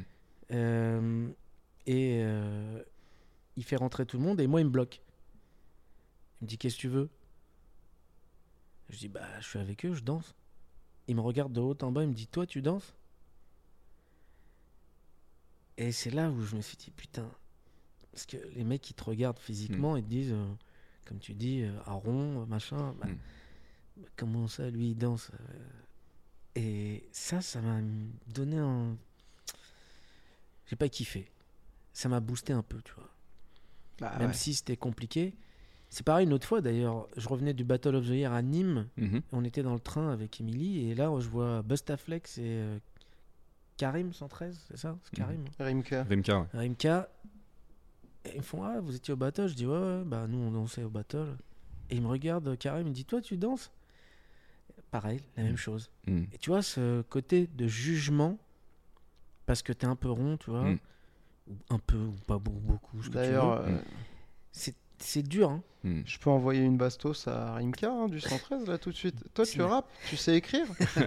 Quand on t'entend rapper, je- c'est c'est pas Non, clair. hein. Non, mais justement, euh, moi, ça sais, je suis jamais rentré dans ce truc-là. Ouais, ouais, je danse.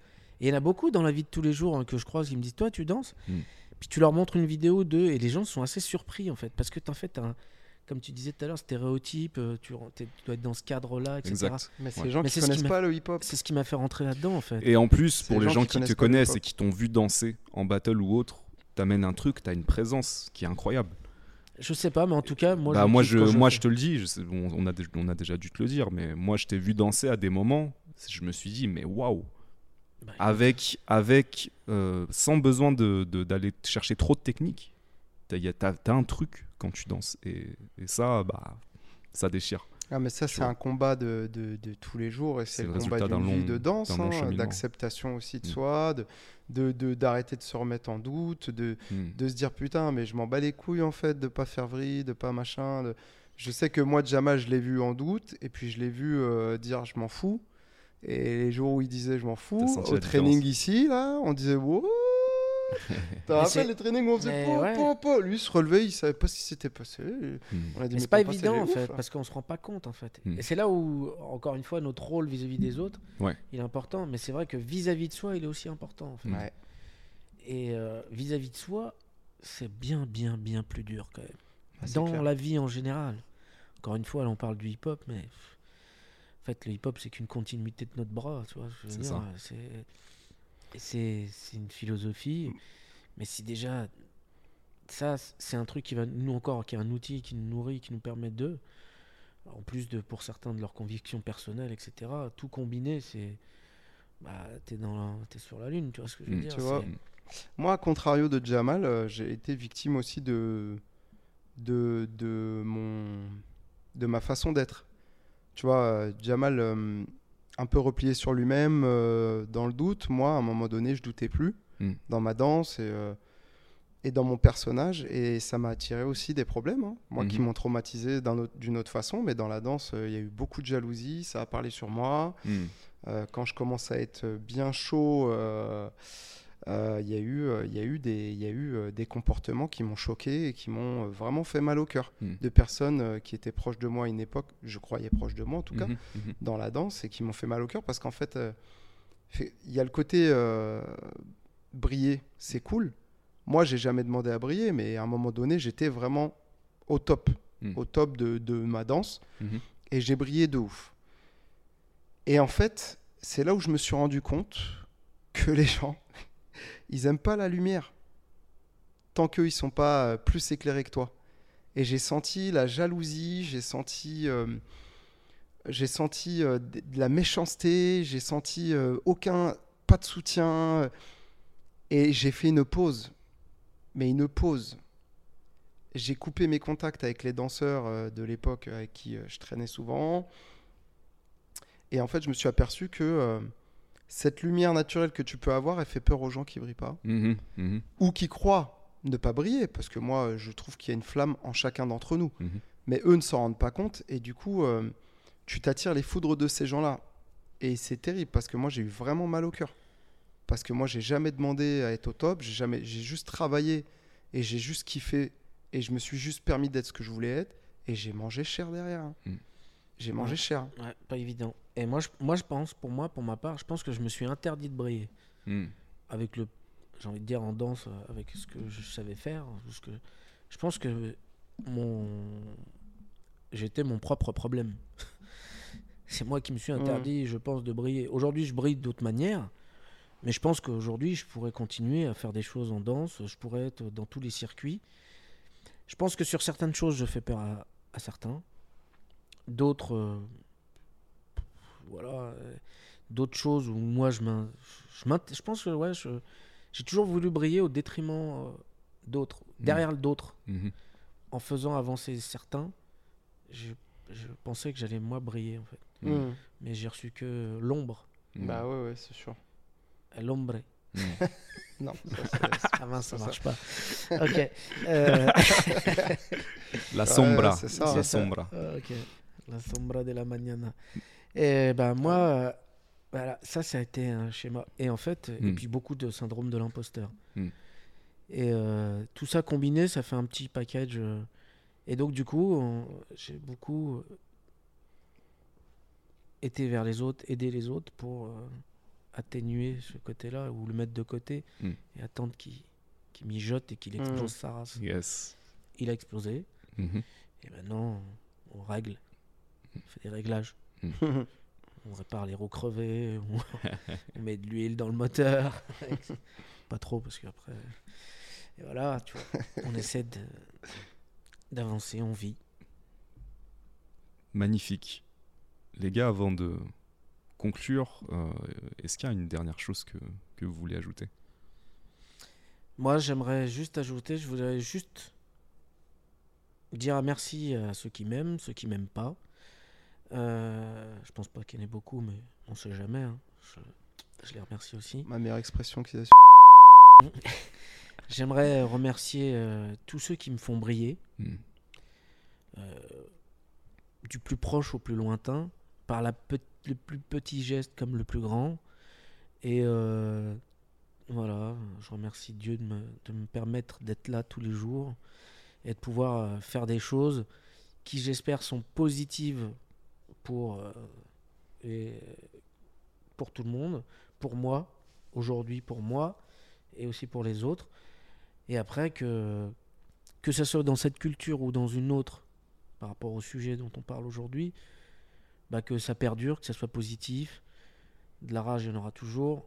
des mauvais, il y en aura toujours. Mais qu'elle puisse évoluer et qu'elle puisse être constructive et que tous ceux dont on parlait tout à l'heure qui ne nous comprennent pas aujourd'hui deviennent des gens ou laissent la place à des gens qui nous comprennent et qui nous permettent de faire évoluer ce que nous on essaie de tenir avec tout le monde ou avec tous ceux qui font le moindre petit geste au plus grand geste pour faire tenir cette culture et qu'elle permette toujours de continuer que ce soit artistiquement ou tous les autres arts d'ailleurs à faire avancer euh, et à faire évoluer tous les gamins tous les jeunes tous les adultes tout- toutes les personnes qui peuvent être concernées. Et voilà quoi. Du positif que ça vive et puis euh, qui vivra verra Inch'Allah à méditer. Bah moi je, je, je- je- voilà je, pense que j'ai les mêmes choses à dire que Jamal donc j'en rajouterai pas je le rejoins. Je dirais peut-être juste euh, ouais bah vivez ce que vous avez à vivre attendez pas qu'on qu'on vous dise qui être soyez n'ayez pas peur de la critique euh, faites. Voilà tant que c'est positif pour la société en fait faut faire c'est tout la seule remise en question qui est possible c'est à partir du moment où où je, où je fais du mal aux gens voilà mais si vous faites pas de mal aux gens et que ce que vous mettez en place, même si ça a l'air très égoïste, permet d'avancer euh, ou permet de faire avancer, avancer euh, le plus grand nombre, faut foncer quoi. Voilà. Et d'ailleurs, ça me fait penser à quelqu'un, Bernard Tapie, que tout le monde aime bien. Ber- Il y en a Bernie, qui l'aiment bien, il y en a qui Bernie pas. Tapard. Il disait euh, dans un entretien, euh, disait, euh, alors vous, de toute façon, quand on vous écoute, euh, euh, c'est facile, vous aurez toujours raison, vous ne faites rien. Moi, je fais, moi, je me trompe. Donc, vous, vous ne faites rien, vous aurez toujours raison et vous aurez toujours une longueur d'avance parce que, en fait, vous ne faites rien. Et comme il dit, il faut faire. Tu te tromperas, tu feras de la merde, etc. Mais quand tu prends du recul, rends-toi compte et voilà. Et la dernière chose que je voudrais dire, c'est déjà ça faut le méditer.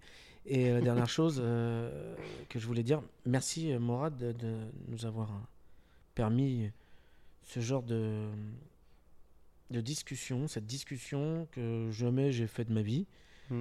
qui euh, j'espère permettra d'ouvrir aussi certains, de guider peut-être d'autres et de nous donner euh, la parole. Encore une fois, quelque chose qui aujourd'hui, moi pour euh, aujourd'hui, tout ce que j'ai dit, ça va résonner dans ma tête.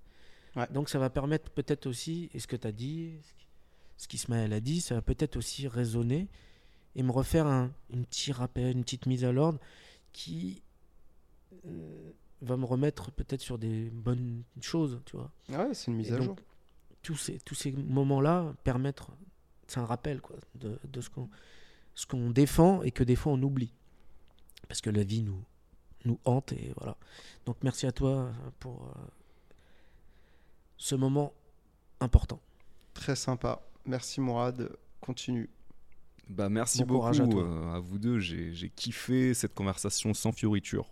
Donc autant euh, dans euh, l'ombre du hip-hop que dans sa lumière, vos expériences et positives et négatives, ce que vous avez appris, ce que vous transmettez, ce que vous continuez de transmettre. Merci encore au nom de bah, tous ceux euh, qui, qui ont bénéficié directement et ou indirectement de votre transmission, de vos événements. Et pareil, euh, merci à tous les gens qui font, tout simplement, comme tu disais.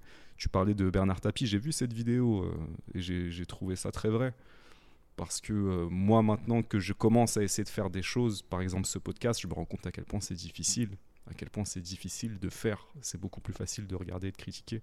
Mais en même temps, est-ce que la vie, elle n'est pas là, justement, dans le faire Ah bah Et il faut. Se planter, avancer, comprendre? Exactement. Donc, euh, Exactement. Merci beaucoup, Merci les à gars. toi. Merci Une à- dernière. euh, Merci à la technique. Merci à la technique derrière Medina. Merci à Mélina hein, pour la tech deck. C'était impeccable. Euh, une question du coup euh, pour les gens qui ont apprécié cette conversation, qui souhaiteraient euh, découvrir votre travail, vous suivre, peut-être vous envoyer un message. Où est-ce qu'on peut euh, vous contacter? Alors pour ma part, je prends la parole, ça te dérange pas? Bah, comme en même temps, hein. je m'en fous. Voilà. Euh, sans fioriture, il a dit. Honneur. Euh, attention à ce que tu dis. Pas de problème. Euh, moi, j'ai un site internet. Je me la raconte. Je me suis fait un site internet. Balance, on le mettra sur l'image. www.jamalmoumou.fr où j'ai mis, euh, je racontais ma life, j'ai dit ce que j'ai fait, ce que j'ai- j'aimerais faire. Et euh, après, sur les réseaux sociaux classiques, Instagram, Facebook, euh, Yes. etc. Alors, Et est-ce que tu après, Oui, Pour les gens qui sont sur l'audio, qui n'ont pas accès à la vidéo, est-ce que tu peux euh, épeler Moumou? J-A-M-A-L, euh, M-O-U-H, M-O-U-H.fr. Ok, Jamal Moumou, voilà. très bien. M comme maman. Voilà. Alors, et donc du coup, euh, après, euh, par mail, et moi je serais ravi, comme je le fais des fois avec des étudiants, de pouvoir euh, donner mon expérience, échanger. Tous ceux qui veulent me contacter, c'est avec plaisir. Je prendrai le temps, si je l'ai. Super. Alors moi, euh, j'ai pas de site internet comme mon pote hein, euh, Jamal, parce que je me la raconte moins évidemment. Mais euh, euh, moi j'ai Instagram, Facebook, donc c'est xmaflo euh, danseur, X M A F L O W danseur D A N C E R. Euh, Dance. j'ai euh, Facebook Isma Flavaolic. Voilà, j'ai pas envie de les plaire, j'ai la flemme. Et euh, j'ai un mail aussi, voilà, pour les choses un peu plus, euh, un peu plus, euh, on va dire euh, les questions plus, plus. Si vous voulez que je fasse plus Les attention. contrats à 10 000 E. Non, trop pas. Xma, donc X-M-A-D-I-A-2-L-O 91 arobase gmail.com. Euh, L'association Libre Style aussi, voilà, Libre Style euh, 91 sur euh, Instagram. Voilà. Et moi je fais une petite dédicace à mon asso parce qu'on est dans les locaux d'H2G. Voilà. Dédicace à GG, Hip Hop de GIF. dédicace. Libre Style. Point bang, com. bang, bang, bang, Yes. bang. Voilà. Merci à tous ceux qui œuvrent. Voilà. Grave, j'en profite aussi pour faire une dédicace à bah, Ethnic City, hein, le, mon premier crew de hip-hop et mon seul crew de hip-hop. Dédicace aussi à Lagdar, euh, qui nous a Lagdar, mon gars. beaucoup aidé. Ouais. Et, euh, et tous les danseurs d'Ethnic City d'ailleurs, hein, Kevin, Rubin, Rodney, Romain, Romain Brion, aïe aïe aïe. Alexandre et Abel. Ouais. Mayana. Yacine, Vous me dites hein, si vous voulez que je vous laisse. hein. Smithida, l'ancienne Mayana, Elodie. Mayana, Mayana, Elodie, Jérémy, Ouais, Quentin, ouais. Sébastien. c'est de bons souvenirs tout ça. Ouais, ouais. Une équipe euh, Alex. Wang aussi. Ah Ouais. oui, Alex, Oui, Alex. Ouais, Donc euh, gros bisous à tout le monde et, et merci encore les Et gars. Merci à tous ceux qui œuvrent. Exactement. Rock'n'roll. Ah d'ailleurs, euh, à méditer, euh, pas un site internet à méditer Si, maintenant à méditer.fr. Ah, Ceux Bah, qui veulent sûr. venir méditer, allez, à méditer.fr. Ça marche, on balance le lien aussi. Merci. Merci les gars. Bisous. Wu Tang Clan, still not of the fuck yeah. Wu Tang Clan, just not of the fuck yeah. Wu Tang Clan, just not of the fuck yeah. Yeah, what the thing about the flower? What the thing in the